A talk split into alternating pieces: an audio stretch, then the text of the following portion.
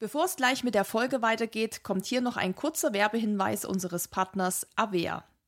Mit 60, 70 oder sogar 80 Jahren so fit sein, dass man immer noch ein paar Kilometer laufen kann? Ich glaube, das wünschen sich bestimmt viele von uns. Damit wir dann auch im hohen Alter noch durch die Gegend flitzen können, macht es Sinn, jetzt schon langfristig in die eigene Gesundheit zu investieren. Und hier kommt das Schweizer Unternehmen Avea ins Spiel. Avea ist führend im Bereich Longevity Supplements. Mit aktuellster Forschung erstellen sie hochwertige Nahrungsergänzungsmittel aus erstklassigen Inhaltsstoffen, die kurz- und langfristige positive Effekte auf unseren Körper haben. Mission: Innere Jugend. Apropos innere Jugend. Um uns Tag für Tag vor dem Altern zu schützen und um uns leistungsfähig und energiegeladen zu fühlen, was ja auch besonders bei uns Läufern sehr, sehr wichtig ist, benötigen wir das Coenzym NAD+. NAD+ dirigiert nämlich über 500 Zellprozesse in unserem Körper. Und zwar von der Energieproduktion bis hin zur Zellerneuerung. Es ist sozusagen der Schlüssel zu unserer biologischen Hochleistung. Jetzt ist es allerdings so, dass unser NAD-Plus-Level im Alter sinkt, und zwar um 50 Prozent bis zum 50. Lebensjahr.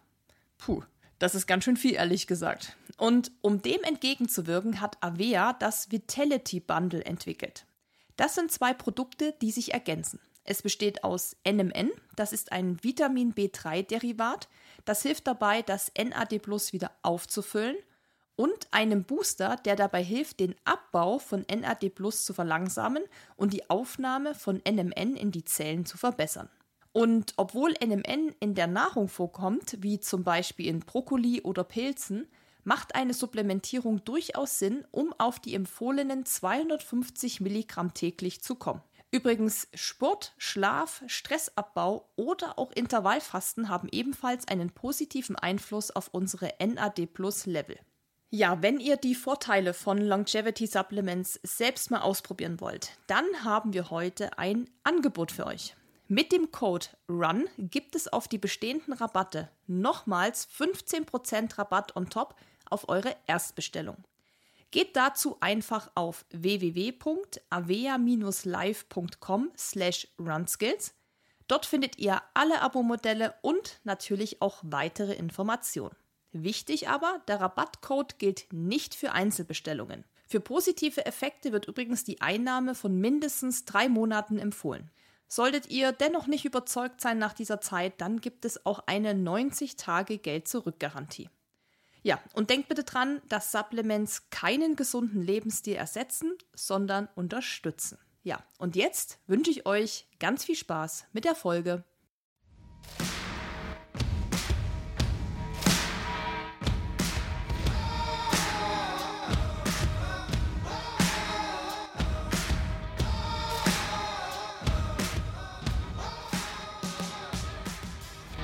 Hallo Freunde, ja, es ist wieder Podcast-Zeit und ich habe in der aktuellen Folge mit Eileen über den UTMB gesprochen. Ja, ich glaube, der UTMB sollte den meisten von euch ein Begriff sein, denn er ist mit Abstand das größte Trail-Event der Welt und ist somit für viele Läufer ein absolutes Muss und steht auch bei vielen auf der Bucketlist. Ja, und auch ich durfte am 26. August mit über 2600 anderen Läufern ebenfalls am Start stehen und einmal um das Mont Blanc Massiv laufen. Ja, und wie dieses Erlebnis für mich war und ob und wie ich die 170 Kilometer gemeistert habe, das erfahrt ihr alles in dieser Folge. Außerdem beantworte ich eure Fragen, die ihr mir im Vorfeld gestellt habt, also zum Beispiel auch die Frage nach dem Schlaf, hat es diesmal geklappt? Wie war das mit der Verpflegung? Hat der Magen diesmal mitgespielt? Und ja, wie bin ich überhaupt an diesen Startplatz gekommen? Ja, die Antworten und noch mehr gibt's jetzt in dieser Folge, mit der ich euch jetzt ganz viel Spaß wünsche. Hi Susi, wie geht's dir? Immer die erste Frage, wie geht's dir? Hallo Eileen, mir geht's gut, sehr gut. Sehr ähm, schön. Ja, sagt man ja immer so, ne? Dass es einem ja. gut geht und dann geht's einem irgendwie doch nicht gut. Aber mir geht's gut und ich bin ein bisschen müde noch. Aber ansonsten muss ich sagen, alles, alles frisch, alles gut. Und ja, freue mich, dich zu sehen und dich zu hören Ebenfalls. und mit dir heute ja, den Podcast wieder aufzunehmen. Ich freue mich auch sehr, dich zu sehen, weil du bist ja mal wieder ganz fresh von einem äh, Wettkampf wieder da. Das ist richtig. Und das ist für mich dann immer die Möglichkeit, dich mal äh, wiederzusehen, äh, auch wenn es nur digital ist. Aber das freut mich immer ganz doll. Und äh, dieser ganz frische Wettkampf ist heute auch unser Thema.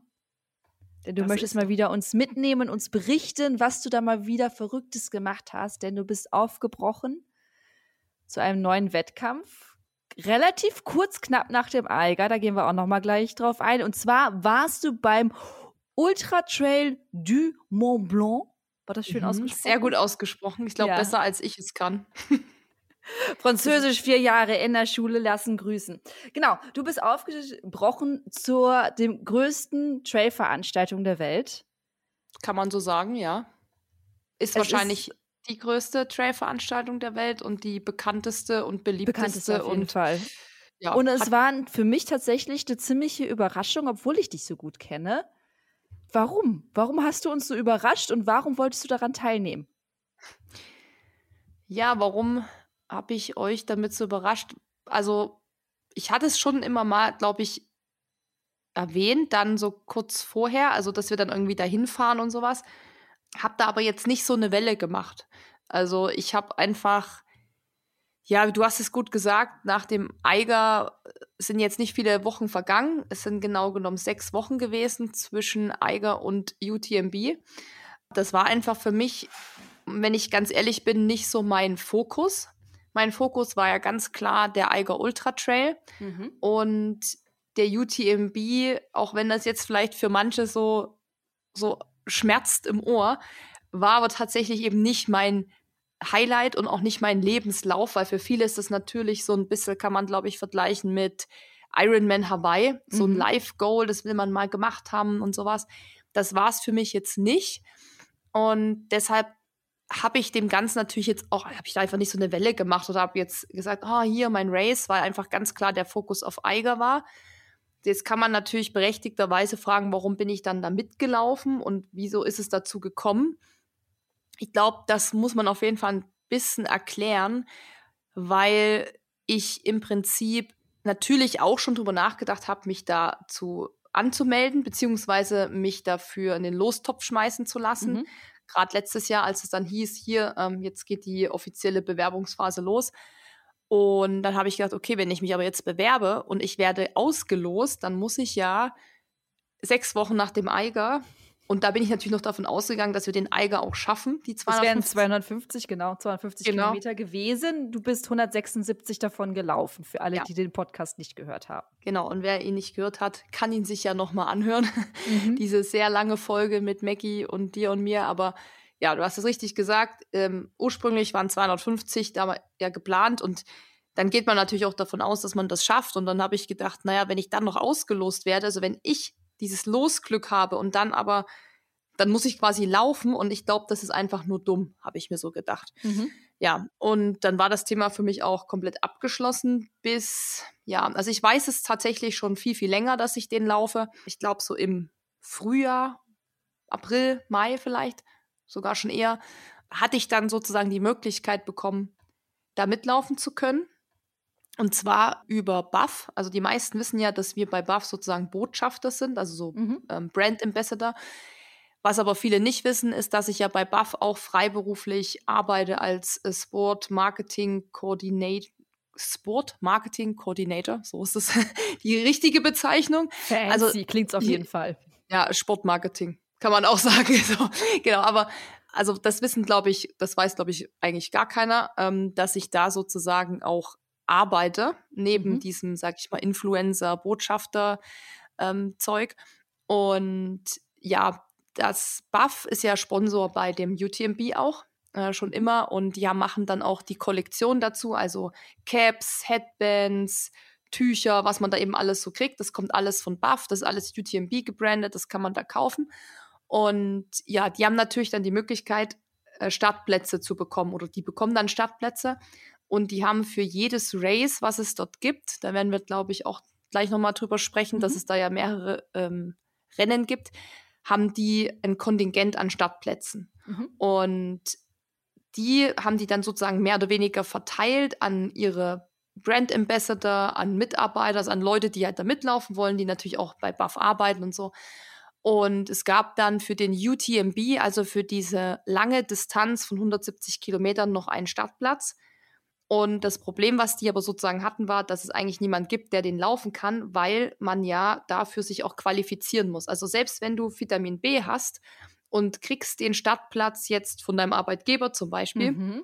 oder weil du jetzt ähm, irgendwo bei irgendeiner Marke eben Botschafter bist, mhm. musst du dich trotzdem dafür, also musst du die, das nennt sich Running Stones, äh, die musst du trotzdem haben. Und das ist das Problem dass eben viele diese Stones dann nicht haben, weil dafür muss man eben schon, glaube ich, paar Rennen gemacht haben über 100 Kilometer. Das weiß ich jetzt nicht genau, aber okay. ich hatte sozusagen diese Qualifizierungspunkte. Also mhm. ich hatte das, das wusste ich ja auch, deshalb konnte ich mich ja damals auch oder hätte mich in diesen Lostopf also schmeißen also, können. Du, also du hast dich, jetzt, jetzt bin ich ja kurz verwirrt. Also du hast ja. über deinen dein Auftraggeber die Möglichkeit gekriegt, plus Qualifizierung.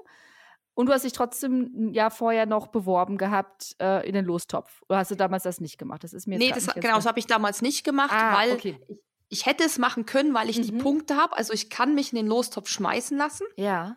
Dafür braucht man eben aber so eine bestimmte Qualifizierung. Wenn man das nicht kann man sich auch nicht in den Lostopf schmeißen. Mhm. Ich habe es dann aber nicht gemacht, weil ich dachte, wenn die mich auslosen okay. sollten, habe ich Eiger Wochen zu knapp. Okay. Genau wie du es schon gesagt hast, mein Arbeitgeber sozusagen hat dann diesen Platz gehabt und hat eben mhm. rumgefragt, ob es denn nicht jemand gibt von unseren Botschafterteams, also nicht nur in Deutschland, sondern quasi weltweit, die da mitlaufen können.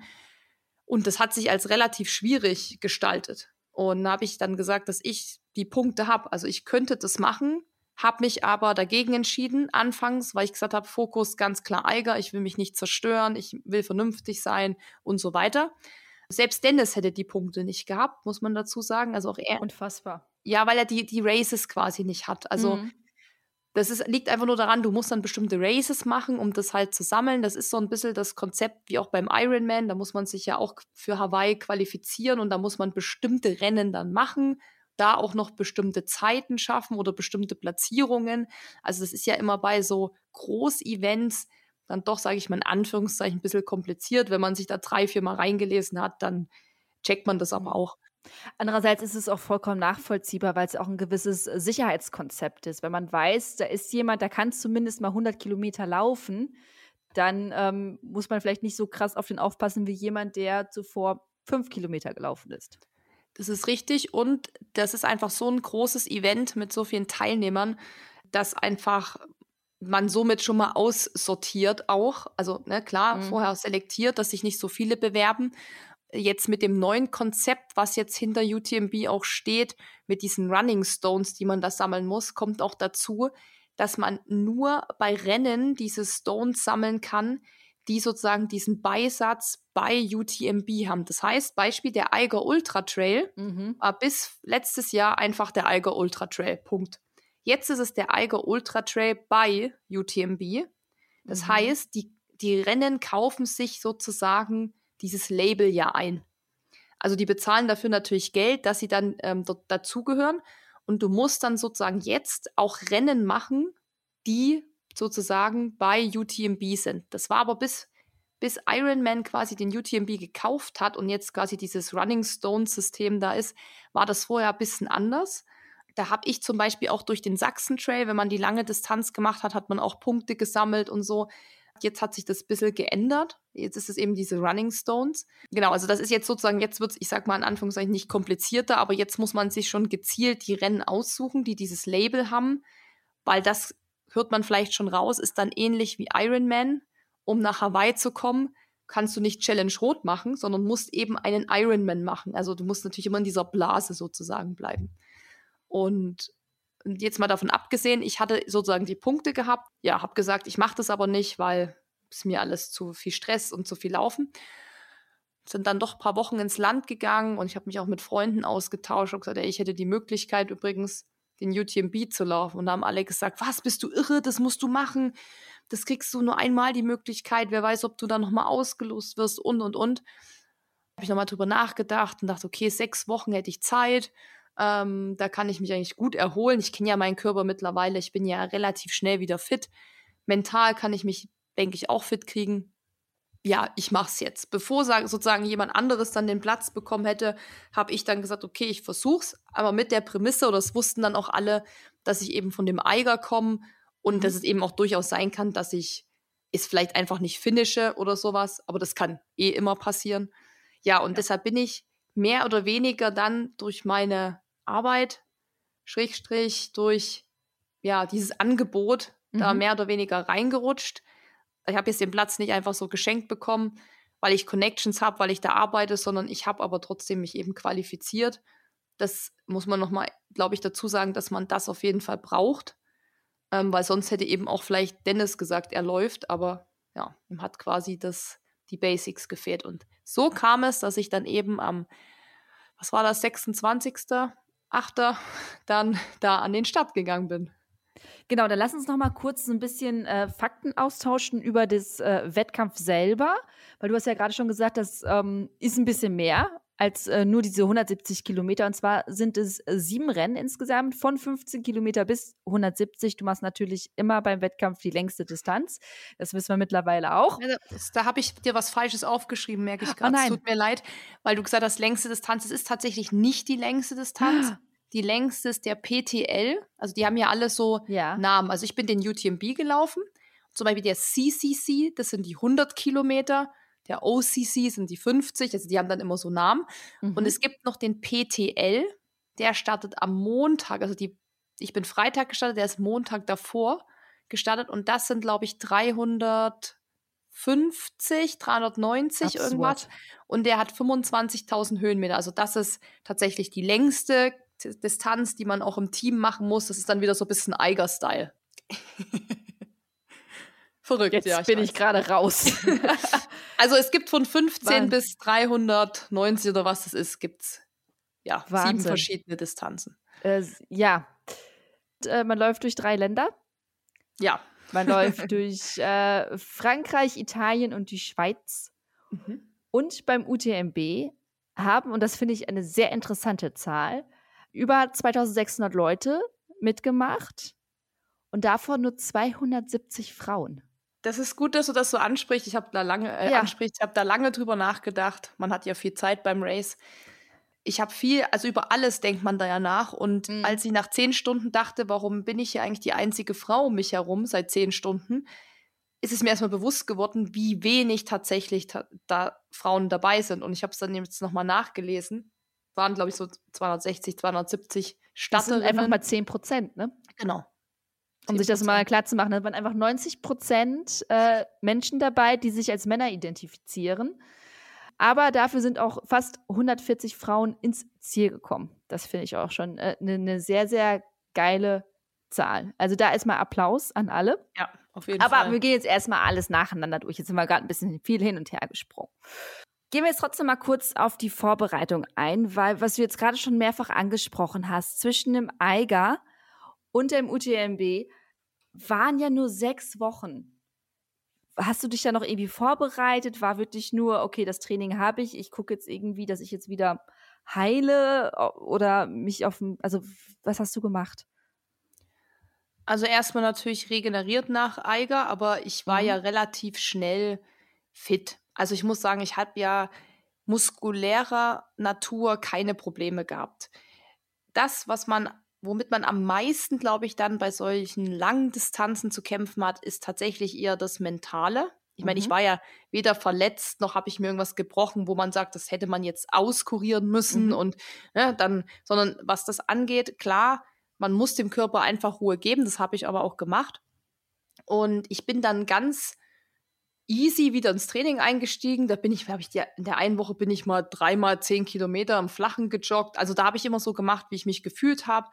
Wenn ich gar keinen Bock hatte, fünf Tage, habe ich nichts gemacht. Also ich mache ja immer sehr viel so, ich höre auf meinen Körper und was, worauf hat er gerade Bock. Dann hatte ich eine, ein, zwei Wochen, da war ich dann auch wieder am Berg. Da habe ich auch mal wieder irgendwie ein bisschen Tempo gemacht, weil ich auch gemerkt habe, boah, jetzt habe ich auch die Energie, jetzt habe ich auch gerade Bock. Da habe ich auch ein paar Höhenmeter wieder gesammelt, aber so rein trainingstechnisch wusste ich, muss ich jetzt für den UTMB nichts mehr machen, weil was soll man da jetzt noch machen? Ich hatte ja Ich meine, ich bin beim Eiger 176 Kilometer mit 12.000 Höhenmeter irgendwie gerannt. Mhm. Ähm, ja, was soll ich da? Also, das ist ja eigentlich genau das, was ich beim UTMB dann auch irgendwie schaffen muss.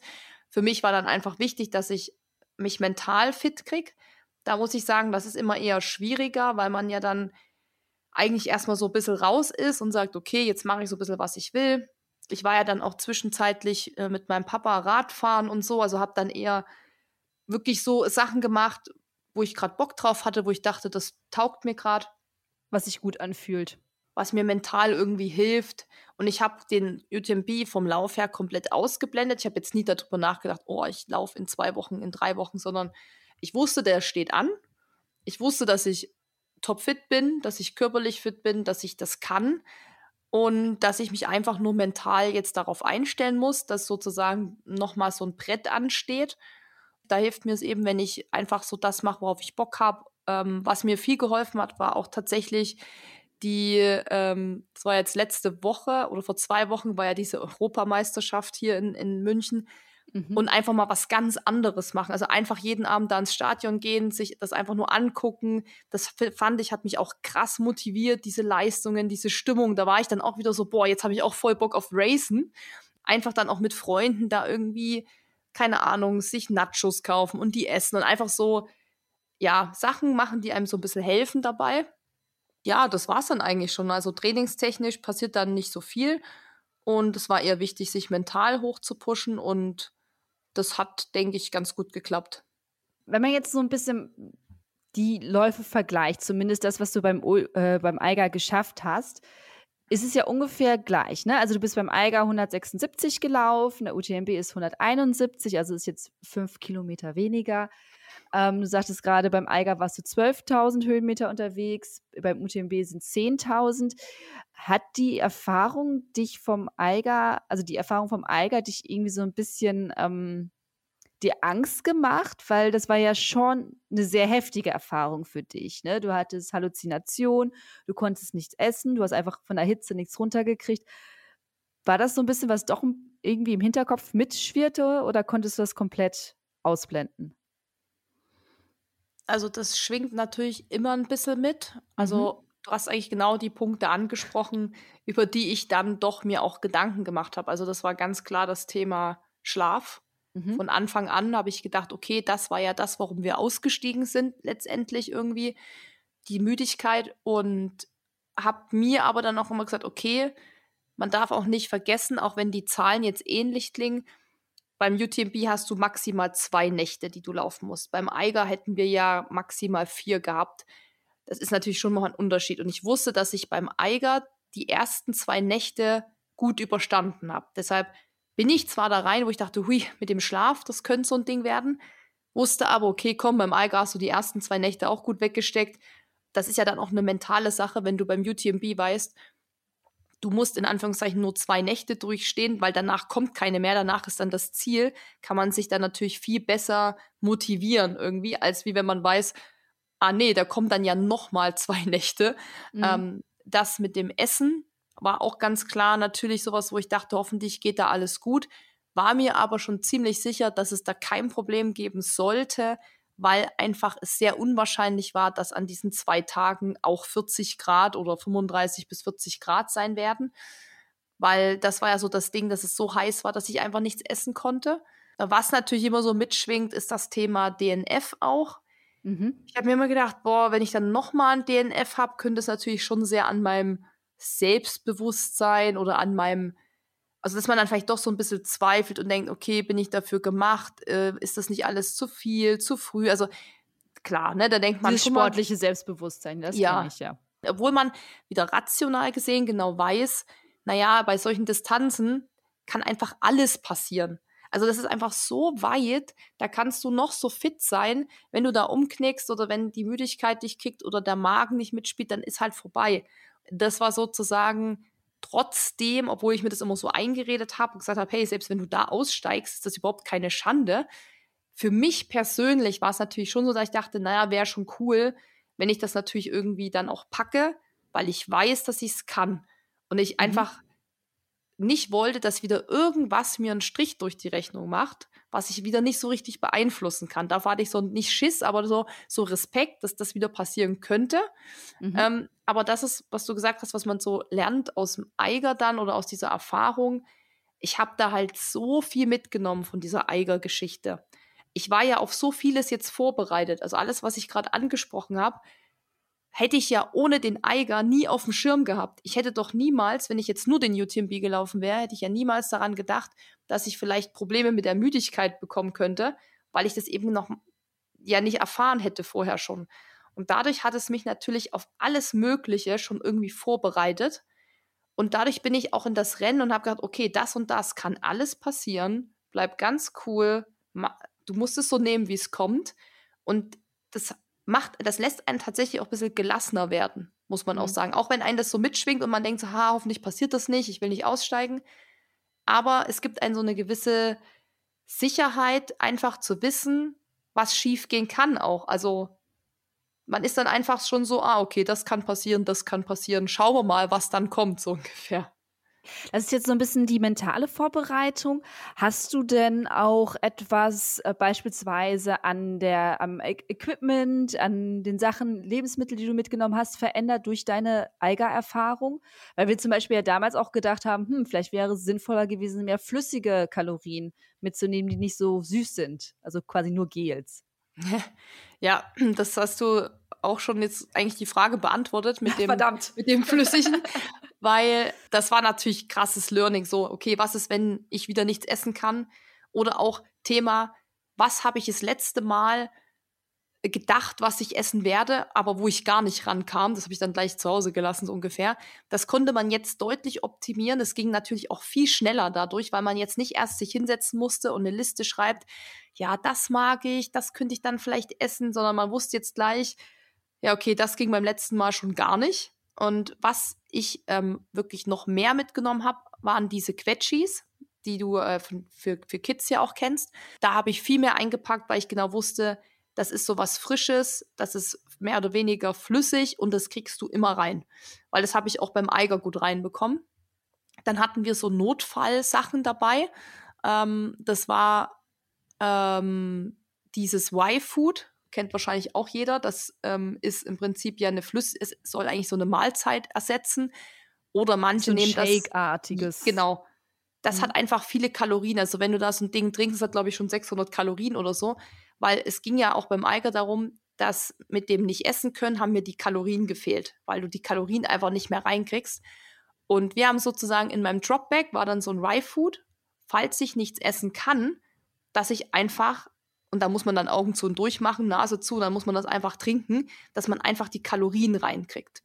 Und ähm, das war quasi alles so ein Learning vom Eiger, dass ich wusste, okay, das packe ich ein. Ich hatte genug Gemüsebrühe dabei im Rucksack für alle Fälle, dass ich mir zur Not da was anrühren kann. Die Quetschis, dann habe ich mir Gels und ähm, das Morton Energy ISO-Trink, was man sich ja mit Wasser anrührt für die Flasche, also für die Flask vorne. Da habe ich mir das mit äh, extra Koffein geholt, eben auch schon mit der weißen Voraussicht, dass das Thema Müdigkeit eine Rolle spielen wird.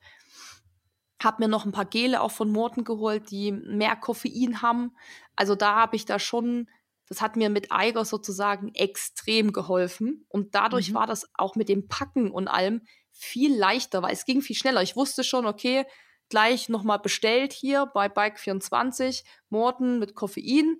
Ähm, dann nochmal ein DM gegangen, diese ganzen Quetschis geholt. Da wusste ich auch ganz genau, die, das schmeckt mir, die Sorte. Ja, welche Geschmackssorten, ja. ja. So, und dann da, da hat man quasi viel weniger. Oder das letzte Mal waren ja auch Flips tatsächlich für mich so ein Geheimding und gar nicht, ungefähr, un, gar nicht unbedingt diese Salzbrezen. Ähm, mhm.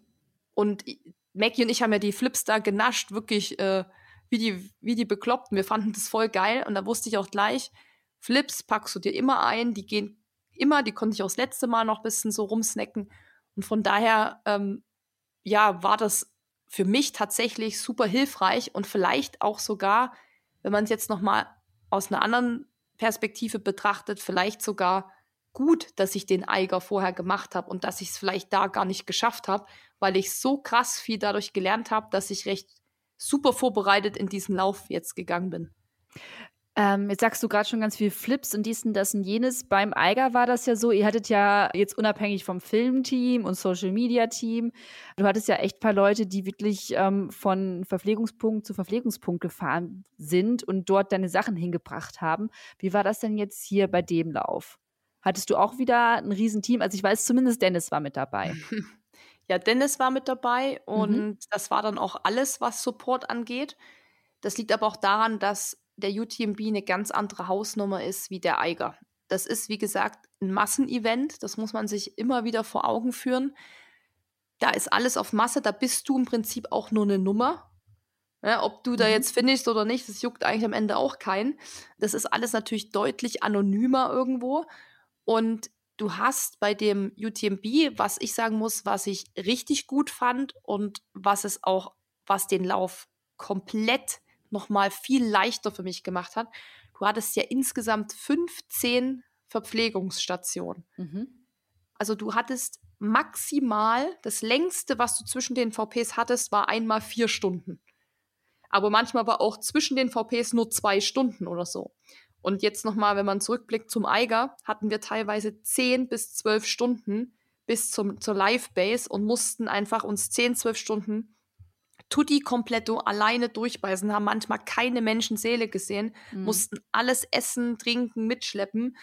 Und das ist also von der Idee, auch wenn du sagst, die Zahlen waren ja jetzt ähnlich, sind das komplett andere Konzepte und komplett andere Läufe. Und das hat den Eiger dadurch auch deutlich anspruchsvoller gemacht, weil es wirklich viel auch mentaler ist es so einfach, wenn du weißt, ich laufe jetzt los, aber in acht Kilometern und 500 Höhenmetern kommt schon die nächste VP. Mhm.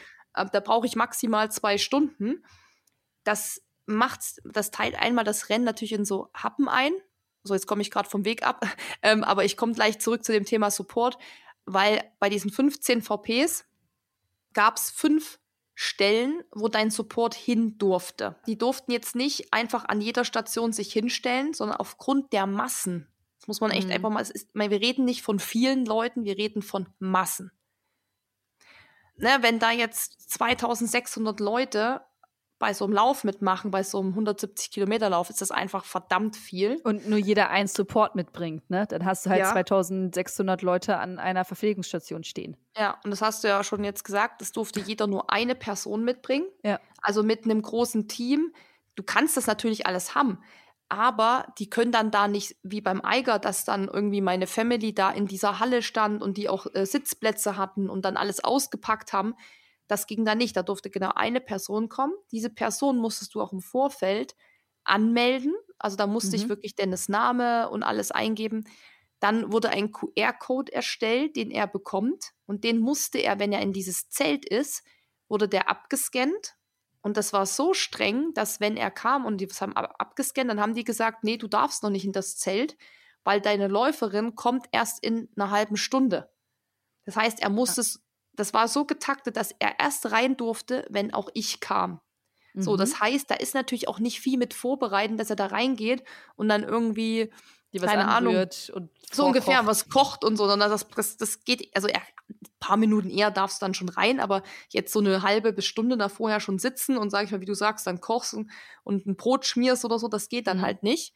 Plus, dann kommt noch dazu, dass, und das war dieses Jahr auch neu, du an diese VPs, an diese fünf VPs, wo Dennis hin durfte, konnte er nur an zwei VPs mit dem Auto so, da geht es ja jetzt weiter. Das ist ja alles auch nicht so easy, ne? So, da fährt jetzt auch keine Bahn oder irgendwas. Da gab es Shuttlebusse, die wurden da angeboten, die dann zu bestimmten Zeiten fahren. Die Shuttlebusse waren aber leider schon vor, keine Ahnung, zwei Wochen komplett ausgebucht. Ach, das die heißt, muss man auch noch buchen. Ja, die musst du auch noch buchen.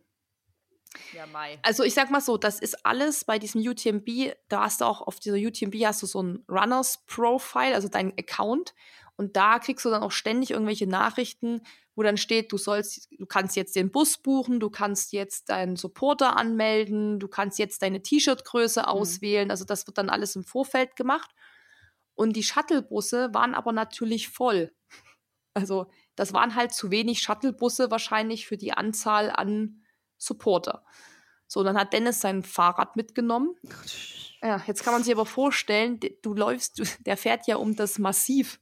Also wir reden jetzt ja nicht von der Stadt, wo alles flach ist, ja, sondern ja. dann teilweise 40 Kilometer hin und 40 Kilometer zurück mit, keine Ahnung, 4000 Höhenmetern gefahren.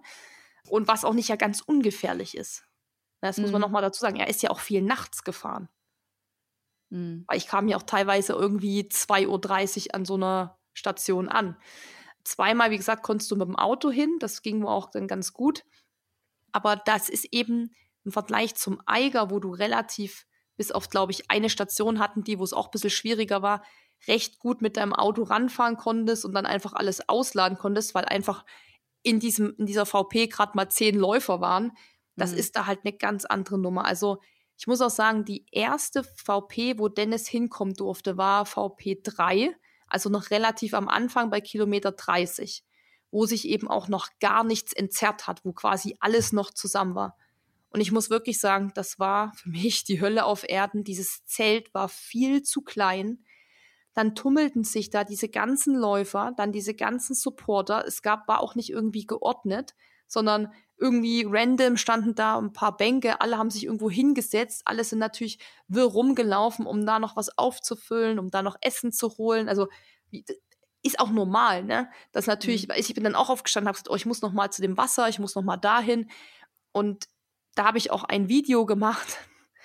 Da habe ich auch gedacht, scheiße, geht das jetzt wirklich 170 Kilometer so oder wird das vielleicht mal ein bisschen entspannter? Aber man muss sagen, an diesen Supporter-Bases war es immer sehr crowded. Mhm. Aber es wurde natürlich hinten raus doch schon ein bisschen weniger, weil natürlich dann auch Leute aussteigen und es sich dann doch auch irgendwann mal ein bisschen entzerrt. Wie war das denn? Lass uns mal kurz nur bei den, bei den Verpflegungspunkten bleiben.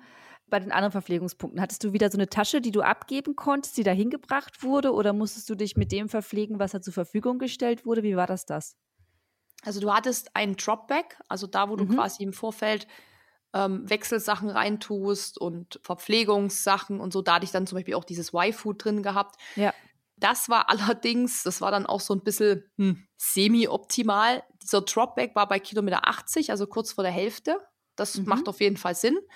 Aber da durfte auch Dennis mit dem Auto hinkommen. Das heißt, ich hätte da gar kein Dropback im Endeffekt gebraucht, weil er hätte das alles aus dem Auto mir geben können.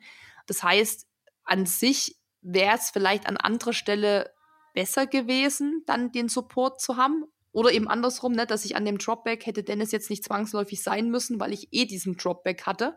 Mhm. Aber gut, so war es dann halt. Ich meine, habe mich Gut, es gibt ja vielleicht auch Leute, die eben nicht jemanden haben, der da so ähm, als Support mitkommt. Genau, nee, das, das ist schon richtig, aber rein theoretisch Mhm. gesehen hätte man dann an diesem Punkt auch auf den Support verzichten können, weil eh jeder den Dropback hat. Ne? Also ich hätte jetzt Ja. Dennis da nicht unbedingt gebraucht, weil ich hatte im Prinzip alles da.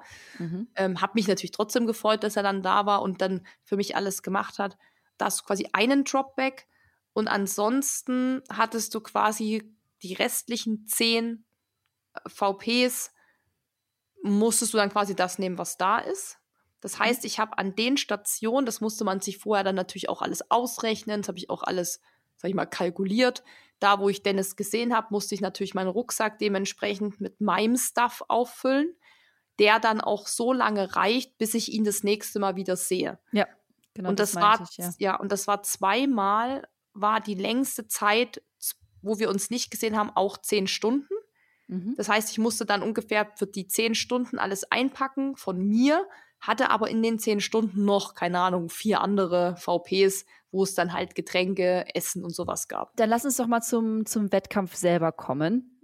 Und zwar, das hast du jetzt gerade schon auf Instagram ein bisschen äh, verraten, der, der Start war für dich jetzt nicht so ein, so ein Träumchen. Vielleicht magst du uns da mal mit hinnehmen, was da jetzt da los war beim Start selber. Ja, da kann ich auch gleich eine Frage beantworten, die ich gesehen hatte, was, wo, wo es mir mental am schlechtesten ging oder so, war definitiv der Start. Und das ist Ich schon mal mein- eine krasse Nummer. Mhm.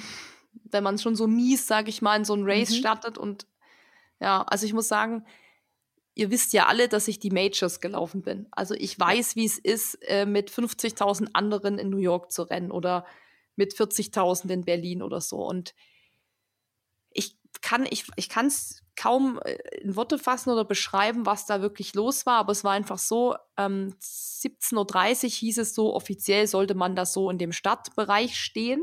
Und wie gesagt, Chamonix ist ja der Stadtplatz und auch das, der Zielbogen dann ist dann auch da. Und das ist halt ein kleines Kaff einfach. Das ist jetzt mhm. keine Stadt, das ist einfach ein kleines Kaff. Das ist auf diesem Marktplatz, geht es dann los. Und dann dachte ich so, okay, wenn wir, wenn ich so kurz nach 17 Uhr da bin, dann habe ich da noch ewig viel Zeit, dann latsche ich da hin, dann stelle ich mich da mit rein, dann kann Dennis da noch mitstehen. Und dann kam ich da auch an. Also ich bin halt mit dem Radl hingefahren. Das hat dann Dennis wieder mit zurück zu unserem Hostel genommen. Hab das da abgestellt und danach war das schon halt mega laut und es war krass voll. Also es war, es war unfassbar krass voll. Und das ist ja dann, wenn das dann in so einem kleinen Kaff, wo das alles so eng ist, so enge Gassen und alles so, weißt du, so komprimiert schon ist und da noch so viele Wird Leute. Das noch mal voller. Ja, das ist dann eben nicht wie, du kommst zum Berlin-Marathon, kann man ja mal als Beispiel nehmen, wo dann auch erstmal überall Ordner stehen, die dann schon mal, wo du dann in deine Welle musst, wo das schon mal, weißt du, das entzerrt ja, ja, klar, sich verteilt dann, sich ja alles ja. über den Tiergarten. Ja, ne? und es Mhm. ver- verteilt sich dann tatsächlich auch im Stadtblock. Also ich hatte in Berlin oder auch New York oder Tokio, egal wo ich war, nie das Gefühl, ich stehe da jetzt eng an eng mit den Leuten. Natürlich war es da voll, aber Mhm. es war immer irgendwie ein bisschen Platz um mich herum, dass man sich hätte sogar auch mal dehnen können oder so. Also weil das einfach so großzügig ist. Ja, dann kam ich dahin, bin schon mal, habe schon mal nicht gecheckt, wie ich zu dem Stadt komme, weil das auch eher, sage ich mal, nicht so gut organisiert war. Da standen eben nicht z- 10.000 Ordner, die sagen, du musst da lang. Dann kommt noch dazu, dass die Leute ja da alle eigentlich auch gar kein Englisch können. Das heißt, als ich dann natürlich die zwei Mädels, die da standen, gefragt habe, ähm, wie ich zum Start komme, dann haben die mich natürlich entgeistert angeguckt und dann habe ich dann gesagt so Running und habe dann so Zeichensprache gemacht, Running Ja. Start. Dann habe ich irgendwie einen Teilnehmer, der an mir vorbei ist, wo ich gesehen habe, dass der offensichtlich mitläuft, gefragt, Mhm. der mich dann auch verstanden hat. Der hat gesagt, ja, hier für uns Läufer, wir müssen hier hinten lang. Da war es dann auch schon super voll, aber man kam zumindest recht zügig zu dem Stadtbereich. Und der war einfach schon komplett voll. Dieser Marktplatz war komplett voll und alle standen da dicht an dicht. Dann habe ich mich da hingestellt. Dann musste ich noch auf Dennis warten, weil der noch nicht da war, weil der zu Fuß kam. Und dann stand ich da und ich guck in diese Masse rein, wo dieser Stadtbogen war. Und ich stand eben so ein bisschen hier eigentlich am Rand hinter so einem Haus. Also ich habe diesen Stadtbogen noch nicht mal richtig gesehen. Und in dem Moment habe ich einfach, und das konnte ich auch nicht mehr kontrollieren, nur noch geheult. Aber so Mhm. richtig aus tiefstem Herzen, so richtig, so wo man sich auch nicht mehr einkriegt, weißt du, wo du dann noch so, so atmest und so Wo alles rausbricht. Ja, so, so hier, ich kann nicht mehr so. So, dann haben mich natürlich erstmal alle angeguckt. Ähm, muss ich auch sagen, das war auch so eine Erfahrung, die ich da leider gemacht habe. Dadurch, dass da natürlich so viele Leute sind und da auch die Sprachbarriere recht hoch ist, muss man wirklich sagen. Mhm.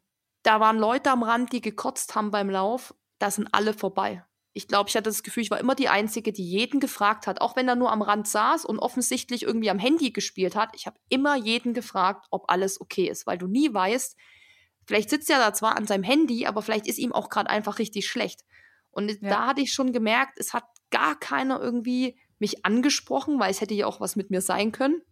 Bis auf drei, so eine Dreiergruppe, wo der Mann auch Deutsch konnte, ähm, die mich dann so ein bisschen versucht haben zu beruhigen. Die waren auch total nett. Die haben gesagt, ja, es ist, ist wohl alles zu viel. Und da habe ich gesagt, nee, eigentlich jetzt wegen dem Lauf an sich nicht, sondern ich habe gesagt, die, die Leute, es sind mir zu viele Leute, ich pack das nicht, ich krieg das nicht hin. Also ich weiß nicht, es war wie so eine Mini-Panikattacke.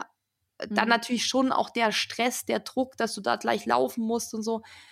Ja, und dann kam Dennis, der pff, hat mich dann halt versucht zu beruhigen und dann hat er gesagt, komm, atme tief ein und es wird schon und so und du kennst das ja auch eigentlich und ich habe gesagt, ich kann das nicht. Ich habe gesagt, ich kann hier nicht laufen.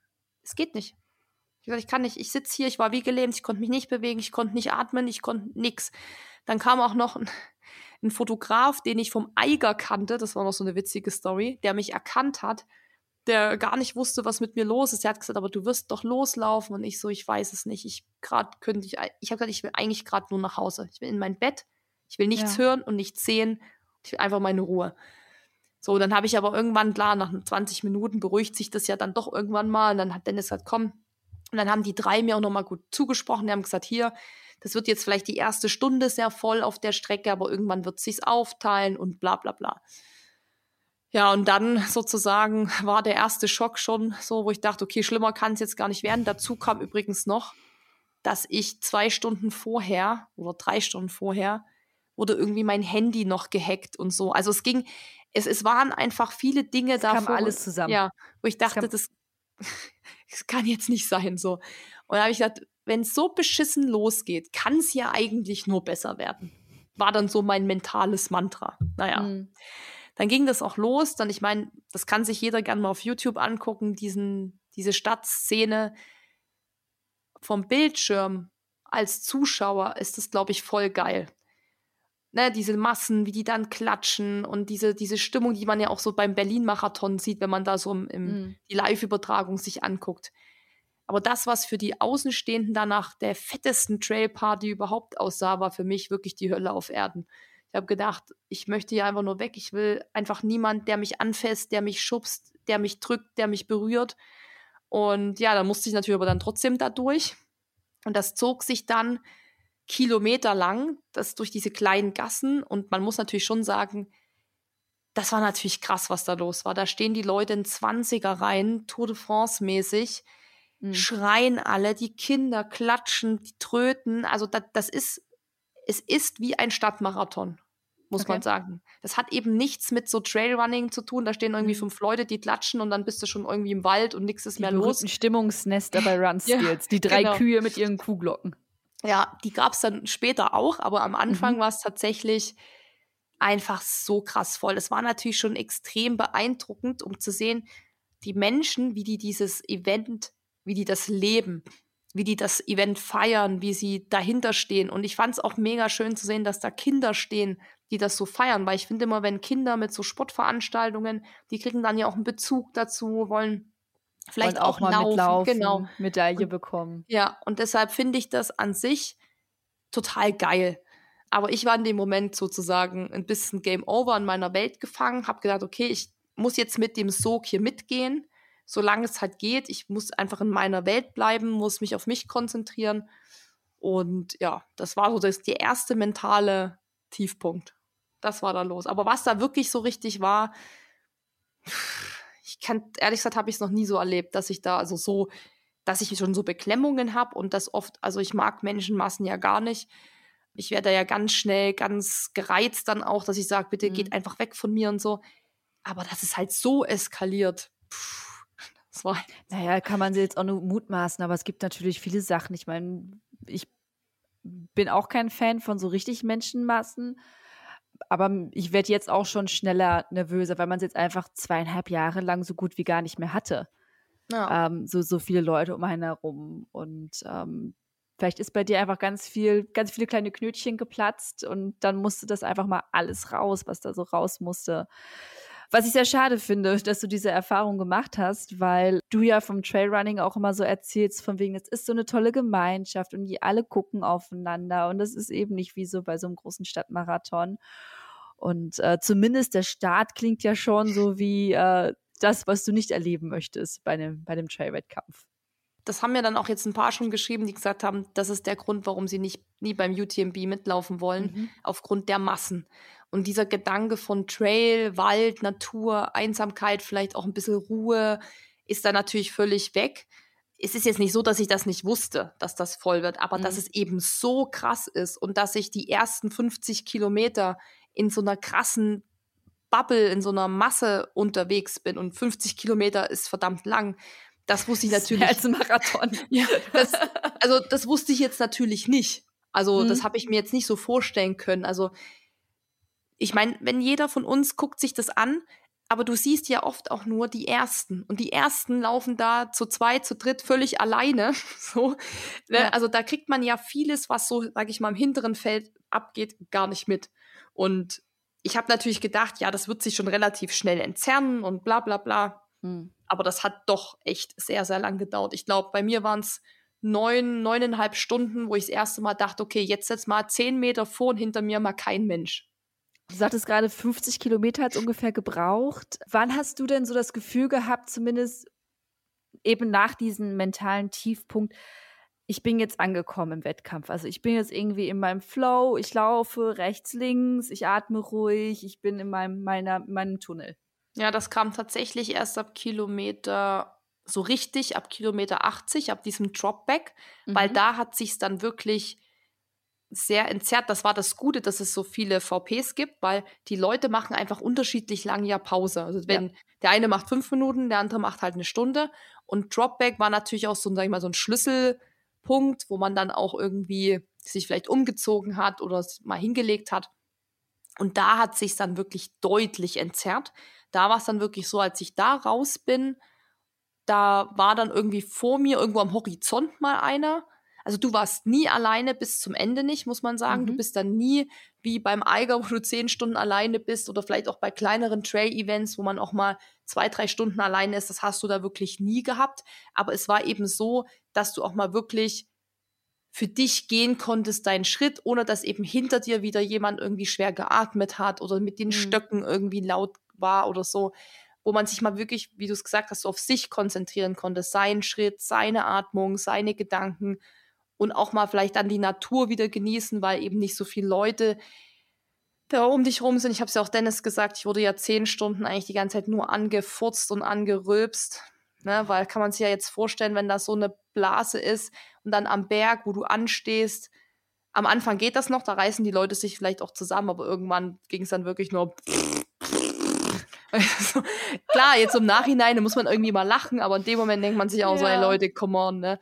Ich ja. meine, das, das, das muss alles raus und ist auch für mich alles okay, aber weißt du, wenn ich halt mal futzen muss, dann gehe ich halt mal zwei Schritte schneller, dass der das hinter mir nicht direkt irgendwie einatmen muss, aber das ist bei denen dann halt so, bei so einer Masse, wie soll das gehen? Ne? Also ganz klar, da ist auch gar kein Vorwurf an die einzelnen Menschen, sondern das ist dann einfach der Situation geschuldet.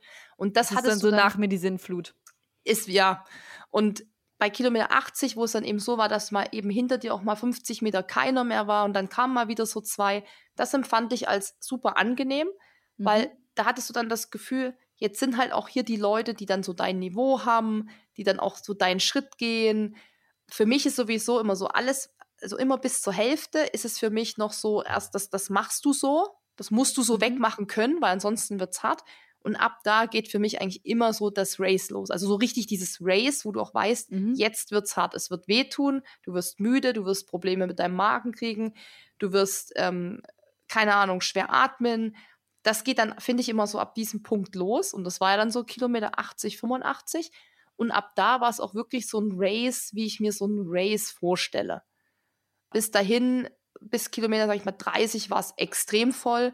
Bis 50 war es auch noch sehr, sehr voll dann hat es schon immer abgenommen. Aber so ab 80 würde ich sagen, war es dann ganz, ein ganz cooles Race. Mhm. Kannst du schon sagen, wie lange du da schon unterwegs warst bei Kilometer 80? Pi mal Daumen, nur dass wir so eine ungefähre Vorstellung haben. Boah, gute Frage. Ich war da, glaube ich, am Samstag, das war nach der ersten Nacht. Mhm. Das war, glaube ich, Samstag um 10 ja, Samstag um 10 und ich bin Freitag 18 Uhr los. Das heißt, es sind 12 plus 12. 4 sind 16 Stunden. Ja. Kann das sein? Ja, das kann sein. Ja, yeah, Mathe zweite Klasse bestanden. Ah. Gut, okay. Und du hast aber da tatsächlich jetzt gerade schon ein sehr, sehr schönes Stichwort gesagt, auf das ich natürlich gerne hinaus möchte. Äh, du bist durch die Nacht gelaufen. Ihr seid abends gestartet. Du bist durch die Nacht gelaufen und jetzt nochmal, sorry, wenn ich das jetzt schon wieder anspreche, aber beim Eiger Ultra Trail hattest du ja sehr mit der Müdigkeit zu kämpfen. Wie lief das denn hier? Zumindest äh, in den ersten äh, 16 Stunden, in der ersten Hälfte durch die Nacht laufen. Wie gut oder wie schlecht hat das geklappt? Die erste Nacht lief gut, weil erstens, da war es halt eben auch noch so voll, dass man gar nicht so die Möglichkeit hatte, in so, ein, in so eine eigene Welt abzutauchen, weil eben so viel mhm. los war. Und dann muss man auch dazu sagen, dass auch so relativ viel los war, weil die ersten 30 Kilometer sind auch komplett Asphalt und Forstweg. Das heißt, da kommt man auch durch viele so Städte, Käfer und sowas, wo einfach super viel Action ist. Also wo wirklich Massen am Rand stehen, die dich anfeuern. Dann hatte Hoka da irgendwie so eine Base gehabt mit so, was weiß ich, was war das auch wie so ein Tunnel, wo man durchgerannt ist mit so Leuchtbögen also da waren halt überall irgendwie auch so Action und da war es dann auch schon dunkel, also es war dann so gegen Abend und das lief dann erstmal sich so weg, weil da kam halt eine Attraktion nach der anderen. Dann die erste Nacht, okay, easy. Und dann habe ich schon immer gedacht, okay, ab fünf habe ich mich immer schon darauf eingestellt, dass es anfängt zu dämmern. Ja, kannst du vergessen. Wir haben ja jetzt Ende August. Die Nächte sind extrem lang mittlerweile, vor allem dann da in diesen Gebirgsketten, wo dann Mhm. quasi durch Berge auch noch alles verdeckt wird. Da ist es tatsächlich erst um halb sieben hell geworden, also erst so ab sechs hat es angefangen zu dämmern. Das heißt, die Nächte sind jetzt eben noch, das kommt noch on top, einfach so lang.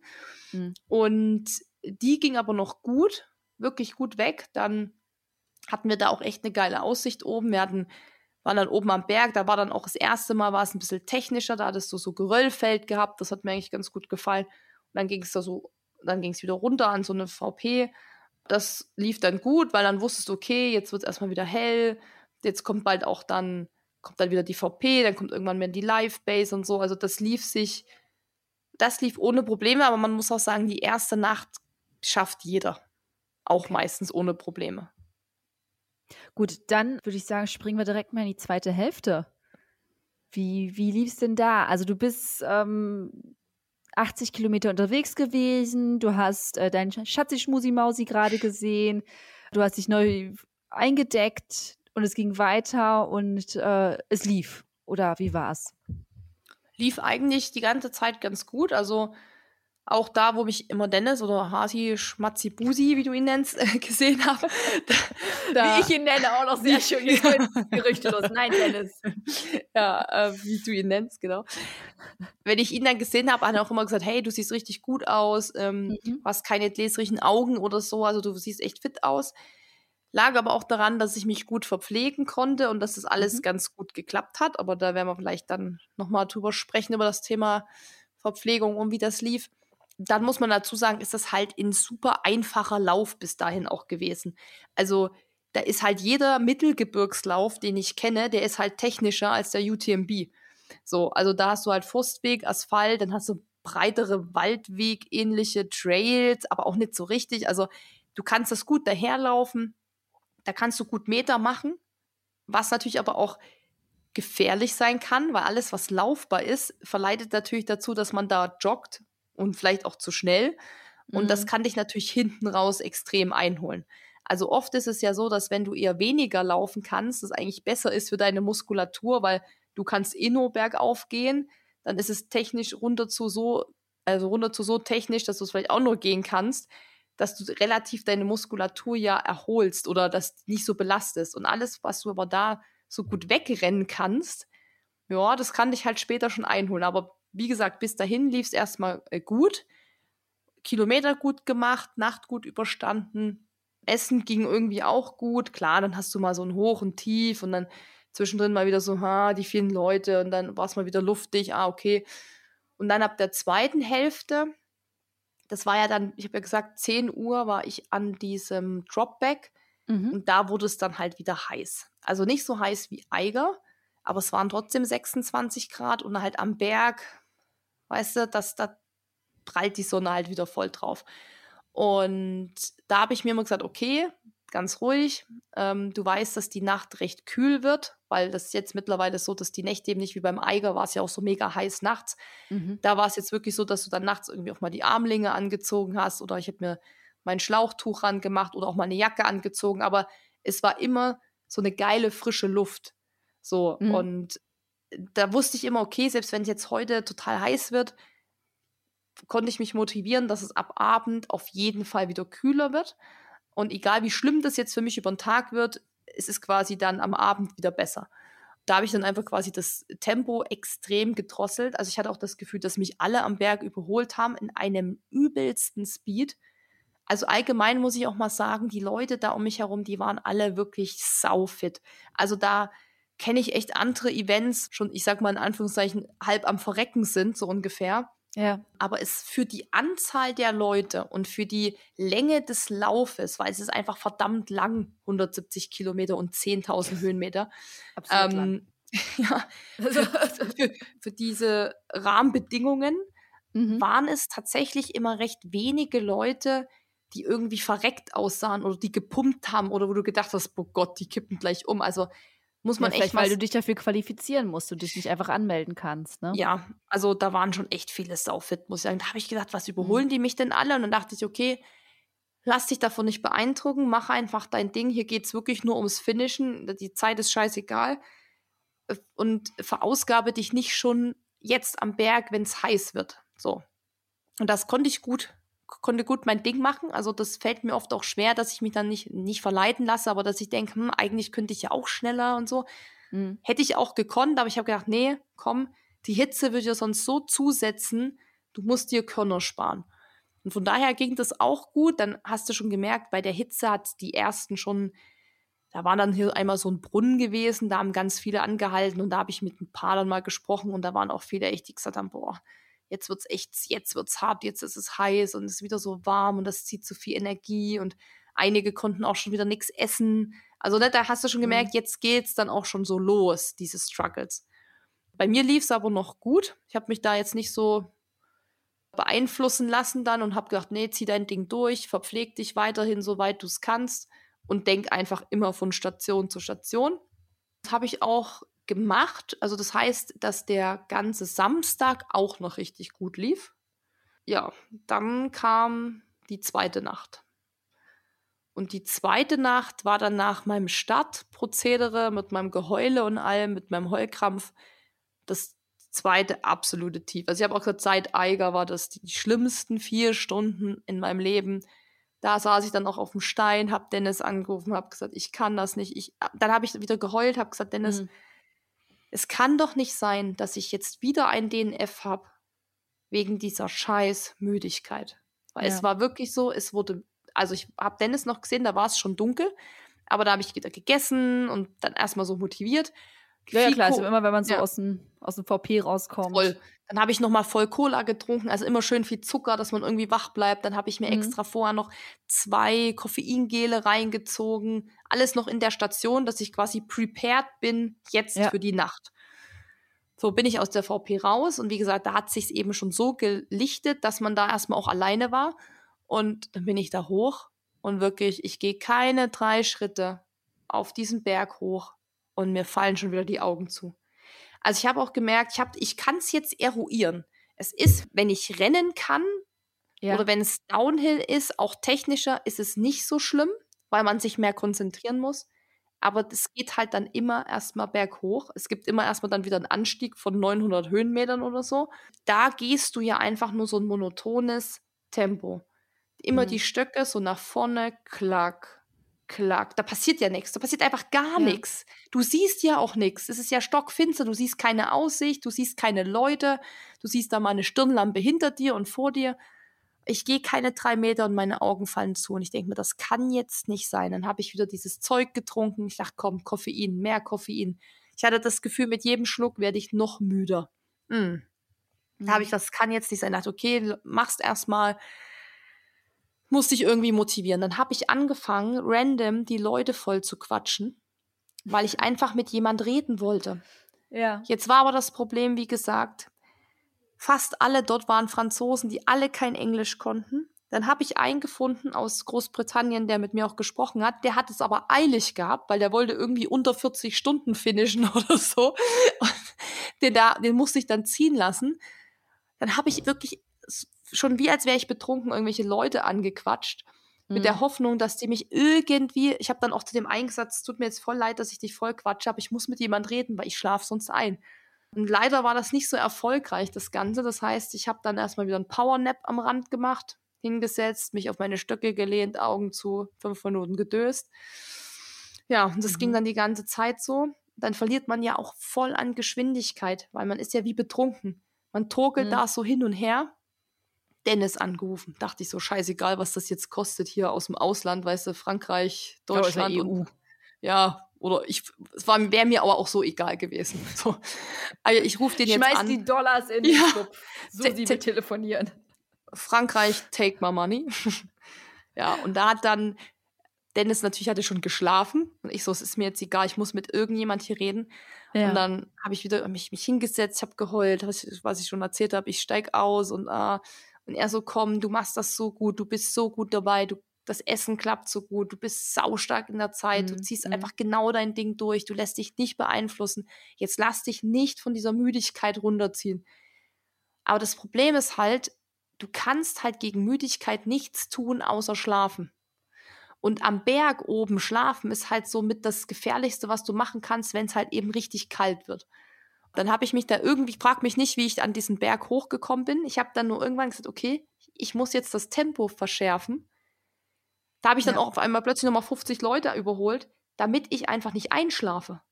Mhm. Also, weißt du, so, je schneller du gehst, desto anstrengender wird es ja. Dann musst du natürlich auch, dann pumpst du so ein ja. bisschen. Mhm. Und dann ist die Müdigkeit erstmal wieder so ein bisschen hinten ran. Ja, ja klar, und kommt auch noch ein bisschen Adrenalin dazu, genau. ne, von der Geschwindigkeit genau. und. Und dann, ja, war eigentlich immer am höchsten Punkt oder immer wenn du um ankamst, gab es eigentlich immer noch mal so eine Art Sunny-Zelt. Also da stand immer so zwei, drei Dudes von so einer Bergwacht, wenn was mit dir ist. Und ich habe gedacht, oh ja, da oben ist bestimmt wieder so ein Zelt, da lege ich mich erstmal rein und schlaf. Habe ich wieder irgendwelche Leute vollgequatscht, die dann zum Glück auch Englisch konnten. Habe ich gesagt, ey Leute, wisst ihr, ob hier noch ein Zelt kommt? Und er so, nö, hier gibt's kein Zelt. Das war wirklich literally der einzige Berg, wo es kein scheiß Zelt gab. Und ich so, ja, ich muss aber schlafen und so. Und die so, ja, hast du ein Biwak dabei? Ich so, ich habe jetzt kein Biwak dabei. Ich will einfach nur mich irgendwo auf eine scheiße Liege legen. Und dann hat er gesagt, naja, es sind jetzt noch so 3,3 Kilometer Downhill, recht technisch. Was heißt, heißt recht technisch, aber in dem, in dem Moment war es technischer mhm. als sonst vorher. Er so, und dann kommt noch mal so eine Zwischenmatte, da könnte was sein. Das war dann auch so, da war dann so ein Zelt und da gab es auch noch mal, das war zum Glück auch in so einer alten Scheune. Da gab es dann auch noch mal so Gemüsebrühe und so Zeug und da mhm. habe ich dann gesagt, ich möchte mich jetzt bitte hier hinlegen. Die hatten so eine geile weiche Matratze. weißt du, so, wo man so versacken kann. Oh. Haben mir dann so eine ähm, Rettungsdecke gegeben und alles. Und es war mega kuschelig. Es war so warm dann. Und es war eben nachts eigentlich gerade echt kalt. Ja. Und habe ich mir einen Wecker zwölf Minuten gestellt, habe da so ein bisschen gedöst. Ja, also ich habe bei diesem ganzen, diesen ganzen vier Stunden habe ich sau viel Zeit verloren, weil ich halt so oft mich am Rand wieder gesetzt habe, dann in dieser VP mich nochmal hingelegt habe, weil du legst dich ja nicht nur hin und schläfst zwölf Minuten, sondern ich musste erst, die musste mir das erst vorbereiten, dann musste ich aufstehen, mich wieder anziehen, den Rucksack. Also weißt du, geht halt auch wieder irgendwie ja, zehn ja. Minuten ins Land. Da habe ich schon gut Zeit verloren, aber dachte mir so, okay, scheißegal. Ähm, ich hatte ja genug Puffer waren es noch fünf Kilometer dann bis zu Dennis. Da habe ich mich dann motiviert. Da habe ich zum Glück noch einen Kumpel gefunden, der irgendwie was am Knie hatte und nicht mehr rennen konnte. Und der war auch aus England, das heißt, mit dem konnte ich gut quatschen und der mhm. hat auch zum, der hat auch viel erzählt, wo ich dachte, boah, Gott sei Dank, endlich jemand, weißt du, mit dem du jetzt jemand nicht mal kommunikatives, so, ja. Also einfach so die Zeit auch totschlagen. So hat mhm. das jetzt klingt, aber einfach mit dem Reden. Ja, und dann war ich da in der VP bei Dennis und dann geht's ja erstmal wieder Adrenalin, dann ist da Musik, Leute, dann Rucksack abnehmen und so. Da konnte ich mich dann recht gut, sag ich mal, motivieren, weil ich wusste, wenn ich jetzt aus dieser Station rausgehe, habe ich von der zweiten Nacht noch maximal zwei bis drei Stunden Dunkelheit. Mhm.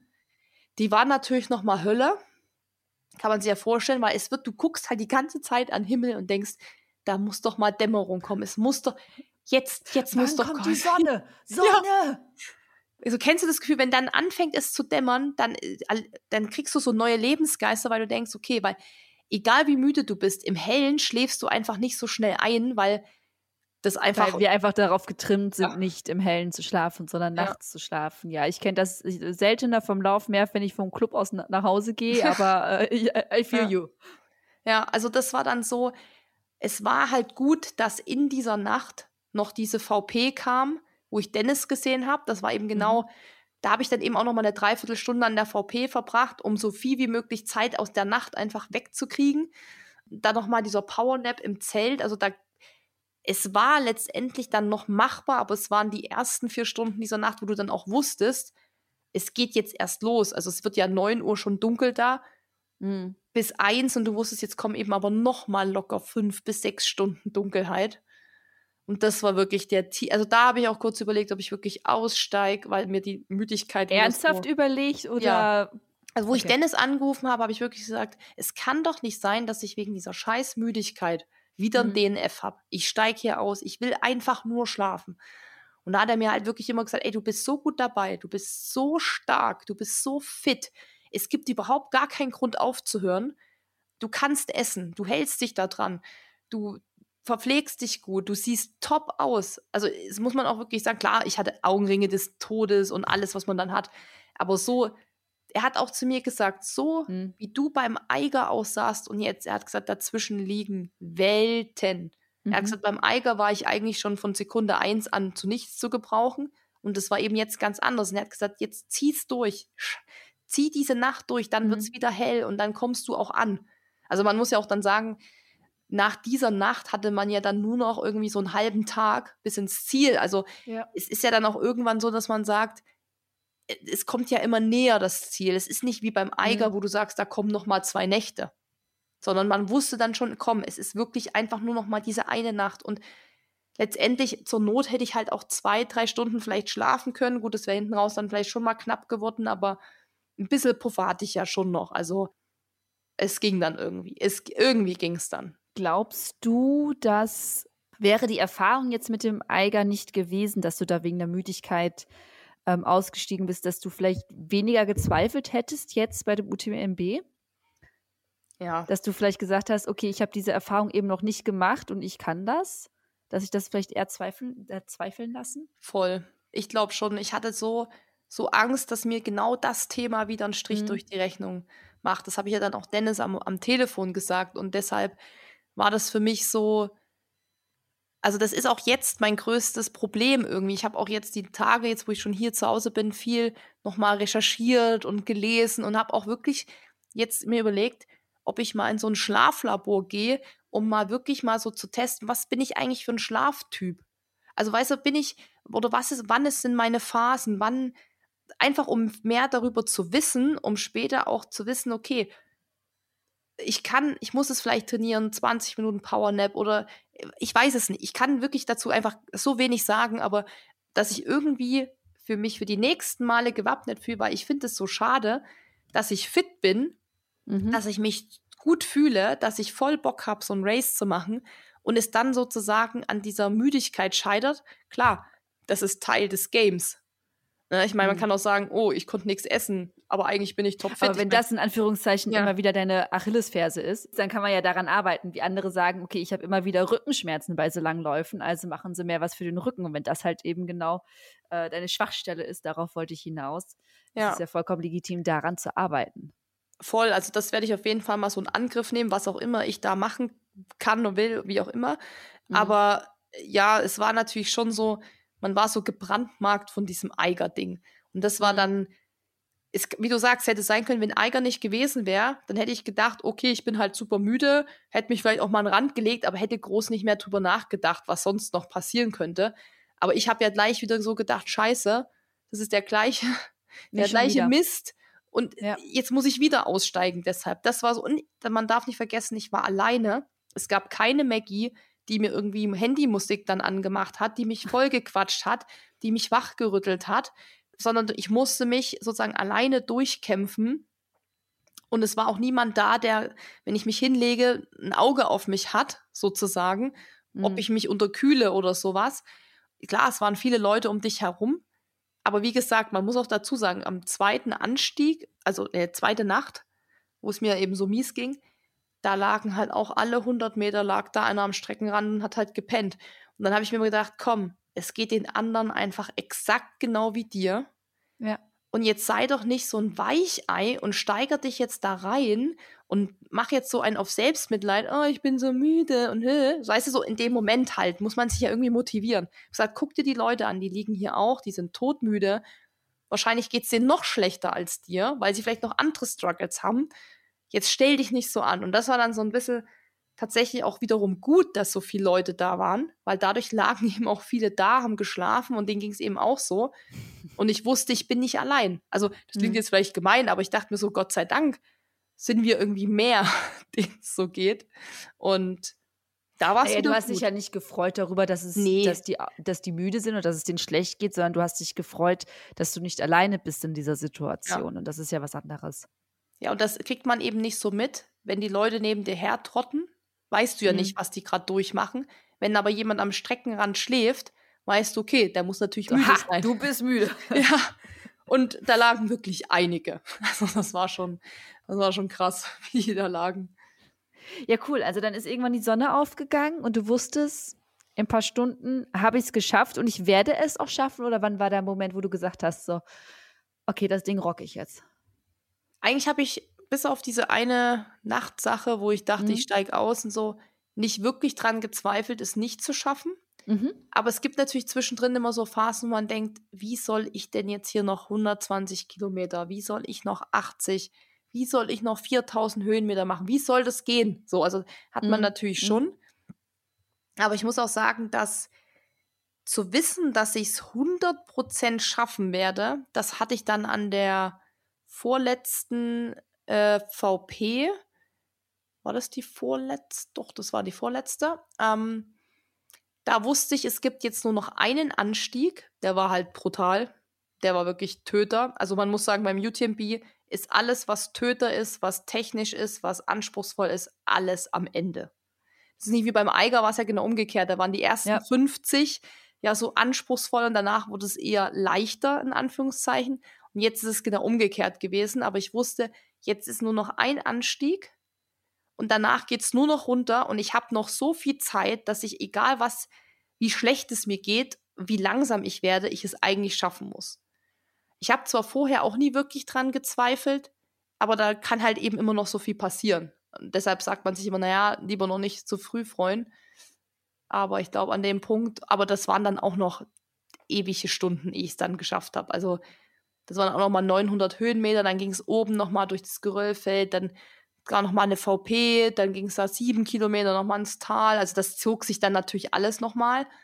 Aber ich glaube, da wussten es auch die Leute, die es bis dahin geschafft hatten, waren sich eigentlich, glaube ich, alle ziemlich sicher, dass sie es dann zu Ende bringen werden. Ja, also da müsste quasi nur noch ein Unfall passieren. Ja, Was man also- natürlich niemandem wünscht und was immer passieren kann. Das kann Ja. passieren, wenn ich jetzt gleich äh, in die Küche gehe oder sowas. Wie war es denn dann für dich, so langsam Richtung Ziel zu kommen?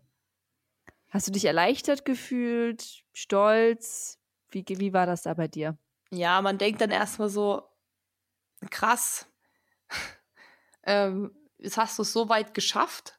Dann zieht sich's halt aber noch mal so. Da ist man erstmal noch so, wo man denkt, oh Mann, ey, wie lang denn noch? Wie lang, wie lang können sieben Kilometer sein, ne? Ähm, aber ich muss sagen, als ich dann auf diese, also wo du dann auch aus diesem Forstweg rauskamst, dann quasi in die Stadt, da waren es auch noch mal eineinhalb Kilometer, zwei oder so, das zog sich, das Mhm. schlängelte sich dann noch mal so durchs Dorf. Aber da waren dann überall Leute gestanden, Cheerleader und so, also da ging es dann schon richtig steil wieder. Da konnte ich dann auch wieder rennen, nachdem ich da im Downhill nicht mehr gehen konnte, weil ich ja auch noch die äh, Schmerzen des Todes in meinem Fuß hatte. Das habe ich ja noch gar nicht erzählt, aber ich hatte ja auch noch das ist jetzt komplett neu. ja, ja, das, das war der Struggle mit der Müdigkeit, war das eine, aber ich hatte leider, und ich kann dir nicht sagen, was das war, das ist jetzt auch schon wieder weg, einfach Schmerzen an meinem linken Fuß, Außenseite bekommen Aha. und habe dann irgendwann gedacht, vielleicht ist der Schuh zu eng gewesen. Dann habe ich den auch locker gemacht. Der war am Ende so locker, dass ich kaum noch einen Knoten binden konnte, weil das so auf, weil ich das so weit aufgemacht habe. Ja, ja, weil kaum noch Schnürsenkel übrig waren. Ja, aber der Schmerz war dann so schlimm, dass ich eigentlich links nicht mehr auftreten konnte und dadurch konnte ich natürlich keinen Forstweg runter joggen, sondern musste es halt alles gehen. Und das konnte ich dann Mhm. auch nicht mehr schnell gehen, weil das auch mit jedem Schritt wehtat. Und ich habe dann aber, also wie gesagt, es ist nichts passiert. Ich bin nicht umgeknickt, nichts irgendwas, sondern Ja. vielleicht einfach auch dann die Belastung oder so. Also ich muss auch sagen, das ist auch jetzt schon wieder weg. Der Fuß war dann auch Ja. mega dick, die Sehne war auch mega dick. Das war einfach, glaube ich, mega gereizt, aber es ist jetzt schon wieder weg. Aber es war krass, weil, das war wieder eine neue Erfahrung, ich habe ja nie Probleme mit meinen Füßen. Ich kriege nicht Nee. eine Blase, ich habe keine Schmerzen. Was hatte Susi Lehmann? Drei Blasen. Aber ich meine, die habe ich ganz ehrlich, da bin ich radikal, die steche ich auf, da mache ich ein Pflaster drüber und dann geht die weiter, die Fahrt. Also ich bin, da bin ich ganz, da bin ich ganz schmerzbefreit. Also da mache ich auch nicht lang rum. Weißt du, wenn ich merke, oh, da habe ich jetzt eine Blase, dann ziehe ich den Schuh aus, mache die direkt auf, das Pflaster und dann ist finito und jetzt sind die Blasen schon alle wieder verheilt. Also ich habe aber auch sehr robuste Füße, muss man noch dazu sagen. Also ich weiß, dass ich das machen kann, ohne dass sich da jetzt was entzündet oder so. Naja, anyways, jedenfalls habe ich sowas so gut wie nie. Also ganz, ganz selten, dass ich mal irgendwo ein kleines Bläschen habe. Und dann habe ich das erste Mal jetzt so Fußschmerzen erfahren. Kannte ich auch noch nicht. Ist super nervig, weil du willst halt rennen, kannst rennen, aber kannst halt nicht auftreten. So. Mhm. Aber ich habe dann, wie gesagt, bei diesen letzten finalen eineinhalb, zwei Kilometern vergisst du alles. Das ist dann so viel Adrenalin, da spürst du gar keinen Schmerz mehr, nichts, kein Muskelkater, gar nichts. Du rennst dann quasi einfach nur noch. Und das habe ich dann auch voll genossen. Also da bin ich dann wirklich und dachte mir so krass. Du läufst jetzt auf die letzten zwei Kilometer. Wie abartig ist das eigentlich? Du hast dich jetzt, also du schaffst es jetzt 100 Prozent. Da ist man schon erstmal so krass. Es ist jetzt vorbei, weil du ja vorher oft denkst, boah, wie lange dauert das noch? Boah, wie lange zieht sich ewig, das noch? Ja. Und dann ist plötzlich dieser Moment da, oder, wo es vorbei ist. Und das kann man nicht mhm. realisieren. Das ist so, wie es ist vorbei hä, ich war doch gerade noch vor vier Stunden da oben, hab gestruggelt mit mir und jetzt bin ich schon hier. Und das war übrigens auch. Sieh so an, ich hab's jetzt doch geschafft. ja, voll. Und das war auch so ein mentales Ding, was ich jetzt für mich habe jetzt so einen neuen Metall-Hack für mich entdeckt. Ja. Oh, bitte teil den mit uns. Bitte, ja, bitte. Ich weiß nicht, ob der, musste mal testen, ob der funktioniert, aber es gibt ja wirklich immer so Momente im Race, wo man mit sich extrem hadert. Also wirklich ja. so, abgesehen jetzt mal von meiner Schlafgeschichte, die wirklich nervig ist, aber wo man denkt, es kann doch nicht sein, wie lang ist denn das noch? Oder wie hoch muss ich noch gehen? Endet das mal, wo man wirklich am liebsten sich so wie ein bockiges Kind hinsetzt und denkt, ich habe einfach keinen Bock mehr, Leute. Ich will nicht mehr, ja. Ja, ich will nicht mehr. Ich habe jetzt keine Ahnung, ich muss eigentlich aufs Klo, ich will liegen, wo man dann auch so ein bisschen wehleidig wird. Und in diesen Momenten, das, und ich kann das richtig gut, ich kann mir da voll reinsteigern, dieses wehleidige Selbstmitleidsding, habe ich mir immer gedacht, irgendwann, okay, das geht so nicht, ich kann hier nicht so ein auf, auf, auf dieses Rumgejammer machen, weil mir das auch selber, muss ich mhm. sagen, auf den Sack ging, dass ich so für mich so rumgejammert habe, dass das jetzt hier so nervig ist und so lang dauert und so, so heiß wieder ist und keine Ahnung, ich will eine Cola und so. Habe ich gedacht, das nervt mich selber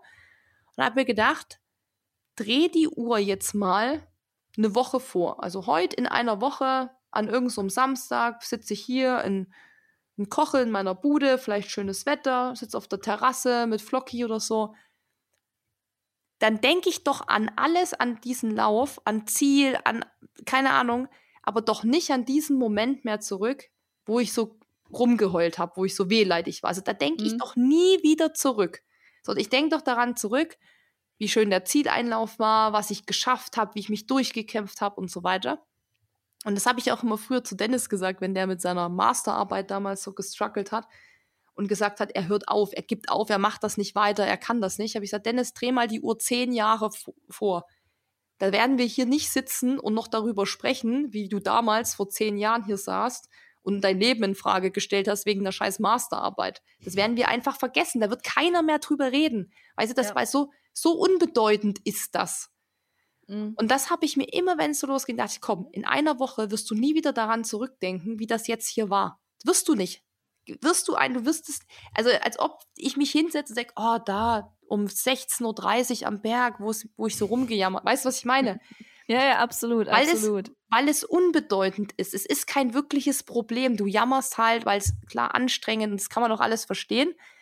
Aber das hat mir extrem geholfen, mhm. aus diesem Rumgejammer, aus diesem sich jetzt selbst zu bemitleiden, wie anstrengend doch alles ist, rauszukommen und sagen, hey, du kannst das, du willst das, du schaffst das, denk an das Gute, zieh das jetzt durch und fertig.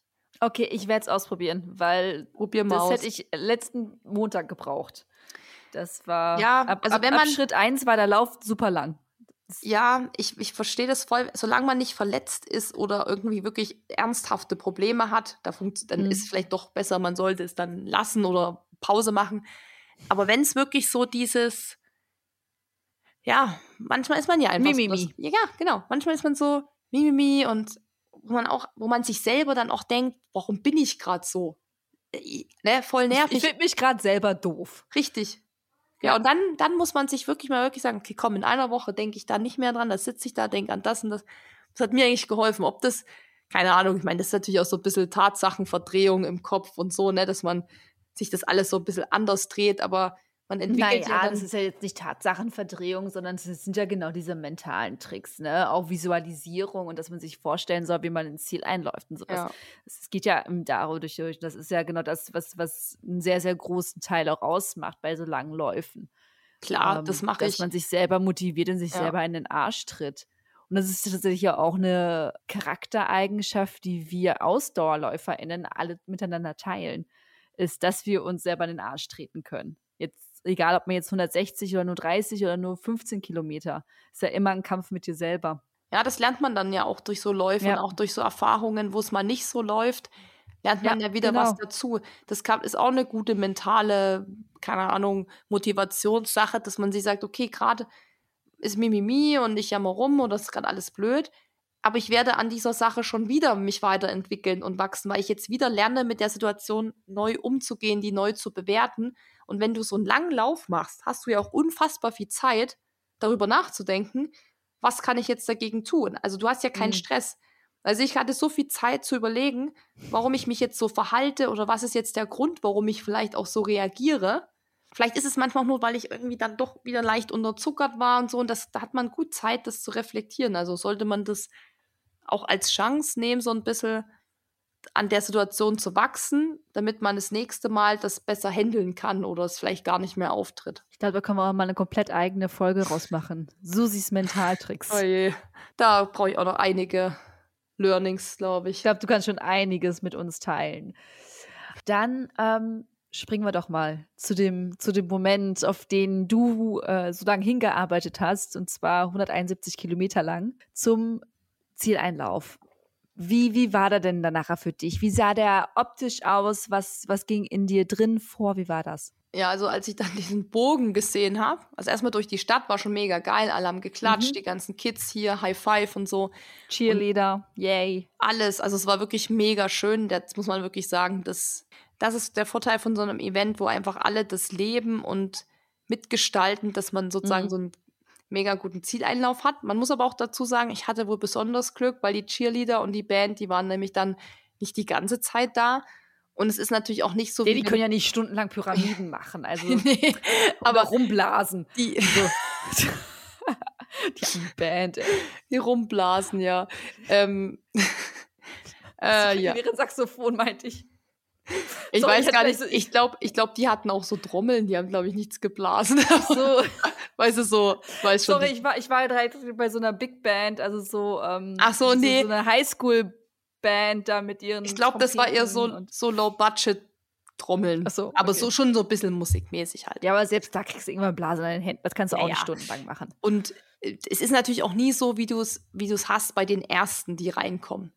Ne? Weil die Ja. Ersten, das sind natürlich 50 Millionen Menschen, sondern wenn du halt da vielleicht auch Mhm. nachts um zwei kommst, kann man sich ungefähr vorstellen, wie viele Leute da für noch Tante Erna, sitzt noch da. Tante Erna und der Fotograf von ähm, marathonfotos.de oder wie die da heißen. Mhm.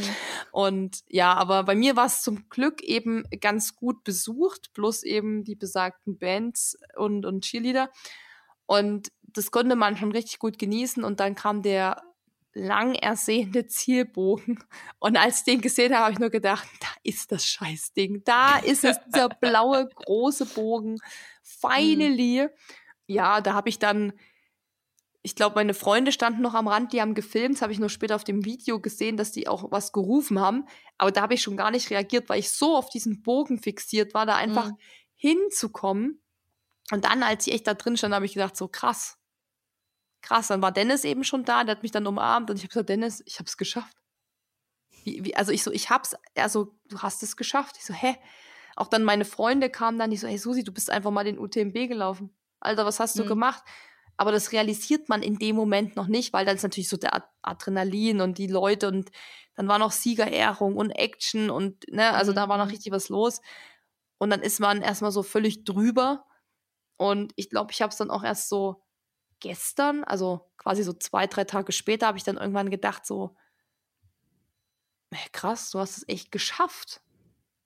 Und das ist nicht einfach so mal so, sondern das ist was Krasses. Und das wird einem erst so, wenn man sich dann auch nochmal, weißt du, bei dem UTMB auf der Seite oder so die Videos anguckt und die Stories von denen und dann das nochmal so ein bisschen Revue passieren lässt und auch nochmal so Finisher-Listen sich durchgucken, denkt, krass, es gab eben auch fast 900 DNFs und du bist eben keine davon. Also du hast halt durchgezogen. Du bist eine von 140 Frauen, die das Ja. gefinisht hat. Ähm, krass, also da fängt man dann an, das so zu realisieren und ist dann auch mega stolz und denkt so krass, das ist genau das, was ich immer dachte, dass ich es eben kann. Also das Ja. da habe ich mich auch gefreut, dass ich quasi einfach das abrufen konnte, was ich kann, ohne dass mich dann, ne, ich kann nichts essen, ich kann nicht schlafen und so Sachen Mhm. wieder irgendwie raushauen oder Hitze oder sowas. Mhm. Also so ein bisschen auch, äh, ich nenne es mal jetzt mal ein bisschen überspitzt Traumabewältigung. Dass du dir das nochmal beweisen ja. konntest, du kannst das auch. Und das ist ähm, einfach das, unglücklich gelaufen. Ja, genau das. Und das war mir mhm. auch ein guter, ich sag mal, in Anführungszeichen Beweis dafür, dass beim Eiger einfach so harte Bedingungen waren. Ich will das jetzt nicht auf die ganzen Bedingungen schieben, sondern vielleicht war ich auch einfach eh nicht so gut drauf. Aber tendenziell habe ich ja jetzt diesen krassen Vergleich und muss wirklich sagen, dass Eiger einfach eine ganz andere Hausnummer ist, dass allgemein der UTMB ja eher ein einfaches Rennen ist. Er ist halt einfach nur extrem lang und hat viele mhm. Höhenmeter, aber er ist eben nicht anspruchsvoll. Er hat diese Verpflegung, du hast immer die Menschen, du hast, also es ist beim Eiger mal zwölf Stunden zu zweit einfach durch die Nacht sich zu kämpfen, ohne eine VP, ohne Support, ja, ohne jemand zu sehen, mit Hitze.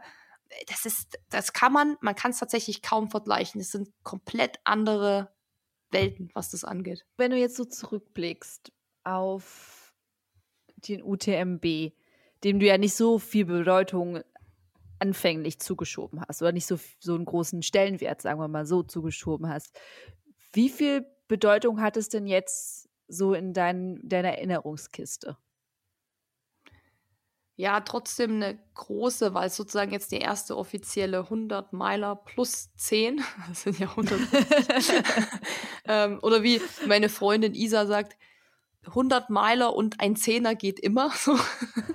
also das natürlich schon, weil man jetzt das erste Mal offiziell sowas gefinisht hat. Weil, wie gesagt, mhm. der Eiger hat ja, ist ja einfach offiziell ein DNF, offiziell mhm. nicht gefinisht ich meine, ich, muss, ich musste mir das jetzt nicht beweisen. Ich wusste, ich bin schon mal 176 gerannt. Aber es ist natürlich einfach ein schönes Gefühl, das offiziell einfach zu beenden, weil deshalb macht man ja Wettkämpfe.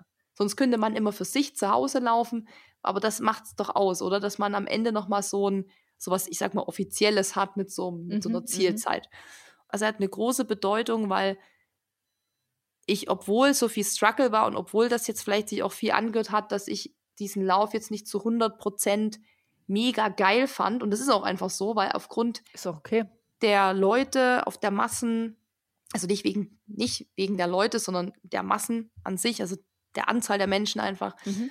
ähm, fand ich, finde ich es halt krass, wie ich damit umgehen konnte, dass ich mich aus diesem krass schlimmen Start für mich mich so rausarbeiten konnte. Das heißt, ich habe wieder viel gelernt. Man lernt da immer viel. Ähm, ich hatte super Support gehabt von Dennis. Ich, meine Freunde waren dann am Ende da, die mich supportet haben, die dann auch alle gesagt haben, krass, du hast es geschafft und das ist einfach was Krasses.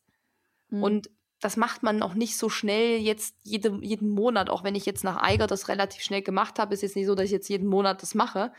Von daher ist es für mich ne, rein von dem, was ich geschafft habe, der sportlichen Herausforderung für mich, super in meiner Erinnerung wird es auch immer sein, dass ich mhm. das gepackt habe, dass ich mich diesen Situationen gestellt habe, mit denen ich richtig viel Probleme habe, eben Menschenmassen, Lautstärke und so. Das ist was für mich. Frag mal Maggie, die kennt das von mir, dass ich da sehr, sehr schnell sage, das ist mir hier zu voll, ich will weg, ich will das nicht und so. Also da bin ich sehr mhm. empfindlich, dass ich mich der Sache stellen konnte und das so gut abschließen konnte. Rein von dem Lauf her wird es einfach nicht mein Lieblingslauf aufgrund der Sachen. Ähm, er ist mir ein bisschen zu überhyped, was rein, wenn ich vom Rennen ausgehe. Natürlich als Zuschauer, glaube ich, und wir werden auch wieder hinfahren. Ähm, Dennis würde da mhm. gern mal was laufen. Glaube ich, da würde mir das auch mega Bock machen, zu supporten, anfallen. Ich glaube, da macht das auch mir mega Spaß. Aber jetzt an sich, diesen UTMB, diesen Lauf, sehe ich mich jetzt nicht nochmal laufen. Weil ich habe ihn ja auch mhm. geschafft und ich bin prinzipiell auch jemand. Ähm, so Haken hinter. Genau, ist ein Haken hinter. Es gibt drei Millionen andere Läufe, wo ich richtig Bock drauf habe, die es noch gibt.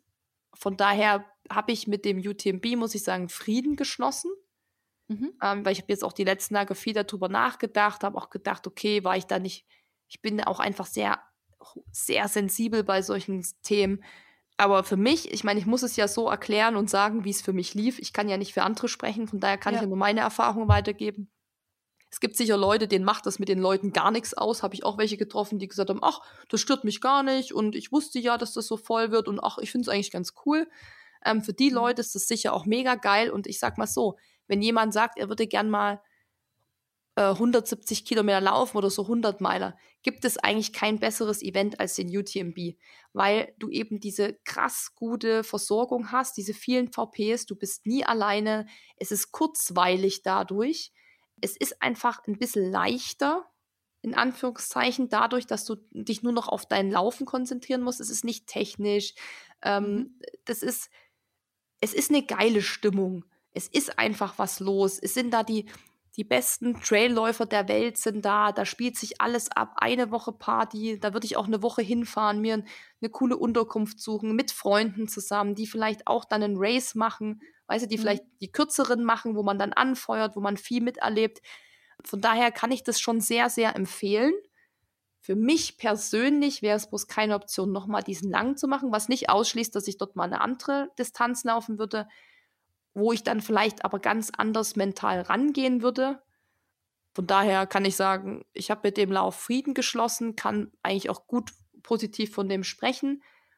Es ist einfach nur die Realität, dass es Dinge gibt, die mir da halt nicht so gut gefallen haben, aber da kann der Lauf an sich nichts dafür oder das Event, sondern das ist einfach eine persönliche Sache und aber es wäre ja auch merkwürdig, wenn du von jedem Event nach Hause kommst und sagst, das ist das Beste in meinem Leben. Also irgendwo. Ja, da muss ich, ich muss ehrlich sagen, da hängt mein Herz irgendwo doch beim Eiger Ultra Trail, ganz ehrlich, was, was auch die Landschaft, die alles so angeht und ich bin da einfach super gern, wobei ich sagen muss, dass ich auch am Ende in Chamonix irgendwie dann gedacht habe, irgendwie gefällt es mir jetzt hier auch. Also manche Sachen brauchen ja auch so Anläufe. Es kann auch sein, wenn ich das nächste ja. Jahr dahin fahre, weil Dennis hat ja schon ein Hotel schon mal gebucht, ähm, weil er würde ja gern dann auch mal laufen. Kann auch sein, dass mhm. weißt du, nächstes Jahr ich sage, boah, es ist, es ist jetzt genau mein Ding und ich freue mich einfach darauf, dass wenn wir dann da sind, ich so eine coole Zeit habe, wo ich auch keinen Stress habe, weißt du, weil ich muss dann nicht laufen, ich muss mir da wenig Gedanken machen. Und von daher kann ich es jedem empfehlen, wenn man, also mal angucken, lohnt sich auf jeden Fall. Okay. Was können wir denn in diesem Jahr noch von dir erwarten? Überrascht uns mit jetzt noch irgendwas, was unter sich um die Ecke kommt? Wahrscheinlich. also es ist was, es ist auf jeden Fall was geplant für Ende September. Da bin ich noch recht flexibel, was die Distanzen angeht. Ähm, ist nicht so ein Brett. Es geht eher Richtung Etappen. Hm. Ach komm, ich erzähl's einfach. Dafür ist ja der Podcast da, oder? Ich hätte dich hätte jetzt nicht gezwungen. Ja, ach, aber, ja gut, aber gut. gut nee, ich hasse. Ich, Susi, ich, jetzt kannst du uns doch hier nicht so anteasern. Ja, okay. Hau ich, raus. Eileen, ich hasse das wirklich, wenn Leute so anteasern und man ist dann so aufgewühlt und dann wird man fallen gelassen wie eine heiße Kartoffel. Ich hasse das. Deshalb will ich, deshalb rede ich jetzt darüber. So, 5, 4, 3, 2, 1. Wir machen Ende September den Halbmarathon des Sable. Ach. Marathon des Sable kennt ihr wahrscheinlich. Ja, auch ja, viele, ist ja. ja. auch so ein, so ein Rennen wie der UTMB, was eigentlich jeder kennt. Und davon ja. gibt es quasi die abgespeckte Variante, den halben. Den gibt es in verschiedenen Ländern. Mittlerweile gibt es ihn in vier Ländern. Es kommen neue Länder auch dazu. Und wir machen den ähm, in Fuerteventura.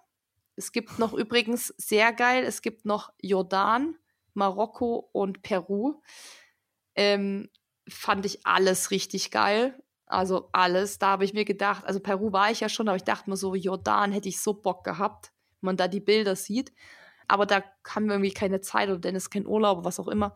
Ja, jedenfalls machen wir das. das? Sind das denn 125 Kilometer oder? Ähm, ist, du kannst entscheiden zwischen 100 und 120. Mhm. Und das wird dann aufgeteilt auf Etappen, aber es ist relativ ich sag jetzt mal, für mich wird, also oder für uns ist das gut machbar, weil man hat, glaube ich, das ist sieben Tage geht das Ganze, aber man mhm. läuft, glaube ich, Montag, Dienstag, dann hat man Mittwoch schon einen Ruhetag und dann läuft man, glaube ich, mal nochmal Donnerstag und Freitag und das ist immer mal so 30 Kilometer und also mhm. es ist, mhm. weißt du, so von den Distanzen jetzt nicht irgendwie exorbitant viel und ich habe noch die Option, ja. dass ich auch nur die, in Anführungszeichen, nur die 100 insgesamt mache, ähm, je nachdem, wie es mir jetzt halt so nach UTMB geht. Aber das ist auch eher so eine Spaßgeschichte. Da schläfst Geil. du auch im Zelt, ne? Also richtig Geil. so, die, ja, hast dann so ein Zelt, dann ähm, bist du da wirklich ab vom Schuss. Du hast doch keinen Strom, nix. Du musst es alles mitschleppen. Du hast einen 20-Liter-Rucksack. Mhm. Du hast so, so einen richtig fetten, weißt du, wo du auch deinen Schlafsack mitschleppen musst und ja, alles. Ja, also ja. so, das ist wirklich so Das, mehr. wo ich, da, davon träume ich ja, ne? Also ich weiß nicht, ob ich mich je an diese richtigen Ultrasachen wie du machst. Ähm, Oder wäre das mal genau Lust, das aber, Richtige? aber ich bin ja, ich habe ja jetzt mal so einen Etappen, Mini-Etappenlauf ja vor, vor ein paar Wochen gemacht. Und da hätte ich ja so Bock drauf, ne, mit so Übernachten und sowas, wo du, bis auf Wasser, Wasser kriegst du immer an den, an den Stationen schon. Da kannst Ja. du ja nicht für fünf Tage Wasser mitschleppen, aber Ja, deswegen aber dann wäre das. so, ah, hm, toll, erzähl mir alles. Ja, aber das, das wäre dann das Richtige für dich tatsächlich. Und was halt Mhm. cool ist, muss man auch mal sagen, du kriegst da quasi sieben Tage. Du hast ja auch die ersten Tage im Hotel. Da bist du jetzt in Fuerteventura im Las Plaitas, was ja dieses Sporthotel ist. Das heißt, das ist Ja. auch wirklich cool. Du wirst da Transfer abgeholt. Du musst dich da eigentlich um nichts kümmern. Eigentlich ist das ganz geil, weil klar musst du in einem Zelt schlafen und das ist natürlich alles, du hast nur einen Schlipper an und hast irgendwie jetzt auch keine Wechselsachen, weil das musst du ja alles tragen. Das ist natürlich alles Mhm. schon sehr so rough und, und ohne groß Luxus und hast halt nur so eine Mini-Zahnbürste vielleicht dabei, aber mit Waschen und so ist da dann auch nichts. Aber so prinzipiell ist das natürlich trotzdem gut organisiert. Das Zelt steht dann natürlich schon da. Du musst halt nur alles schleppen. Du musst auch dein Essen selber kochen. Also du musst dann Mhm. auch entweder so Astronautenfutter mitnehmen und sowas? ja, ein Gaskocher oder du isst halt nur kalt. Also das muss man auch alles noch ein bisschen eruieren. Aber danach Mhm. bist du eben auch wieder im Hotel nochmal irgendwie zwei Tage. Da ist dann auch irgendwie so mit Siegerehrung und so. Also da kannst du dann nochmal entspannen. Und dann wirst du wieder zum Flughafen gefahren. Das heißt, es ist relativ. Also ich freue mich da mega drauf. Ich hätte mich noch mehr drauf gefreut, wenn Jordan oder so geklappt hätte. Einfach da, wo ich auch noch nie war. Weil Fuerteventura, weiß ich, wird halt sehr, sehr heiß. Für mich auch. so. Mhm. Ähm, aber ich, das wird echt, das ist so ein Adventure-Spaß-Ding. Und ob ich Boah, da das jetzt. klingt so geil. Also, Ja, boah, ich bin gerade aufgeregt für dich. Also, ja, ich freue mich einfach drauf, weil das, glaube ich, richtig Ja. cool wird. Und das wird das ganze Gegenteil, glaube ich, so vom UTMB, wo da auch so, ähm, wo du dich mit den Leuten unterhältst, weil du bist ja dann in so Zeltgruppen auch, ja, das ist ein bisschen mehr Community-mäßig dann. ne, wo du dann vielleicht auch, also das, der, der Gedanke daran, da geht es halt null, um irgendwie jetzt eine Distanz zu schaffen oder so. Mhm. dass ich 30 Kilometer rennen kann, das weiß ich und das ist mir auch wurscht, ob wie schnell ich da bin oder so. Da geht es einfach wirklich darum, So, das das ist ja dann das Rennen auch immer vorbei. Weil irgendwann, wenn du im Ziel bist, da sind die ganzen Leute und die chillen dann da und erholen sich dann halt und da ist ja das Rennen vorbei, da bist du ja keine Konkurrenz mehr in Anführungszeichen. Ja. Dennis hat ja noch einen Platz äh, für den Transvulkanier, das ist auf La Palma im Ende Mhm. Oktober.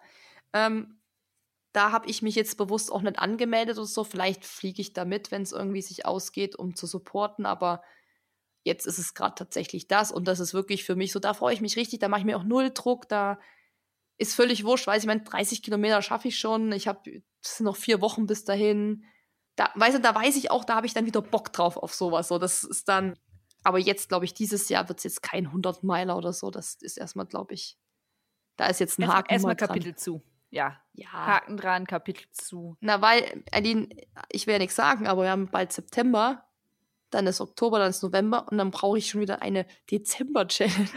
ich habe schon Schnaps. Susi nimmt jetzt schon Vorschläge entgegen. Ja, wirklich, weil es ist schwierig. Es ist wirklich schwierig, weil eigentlich. Du machst also ja auch so kreative Sachen, ne? Also das ist ja, Ja. du könntest ja auch was anderes machen. aktuell will ich eigentlich gar nicht drüber nachdenken, weil ich gerade so denke, boah, nee, gerade 100 Meilen gerannt und so, boah, gar keinen Bock auf irgendeine Challenge, ne? Aber ich weiß, wenn dann Dezember ist, Easy.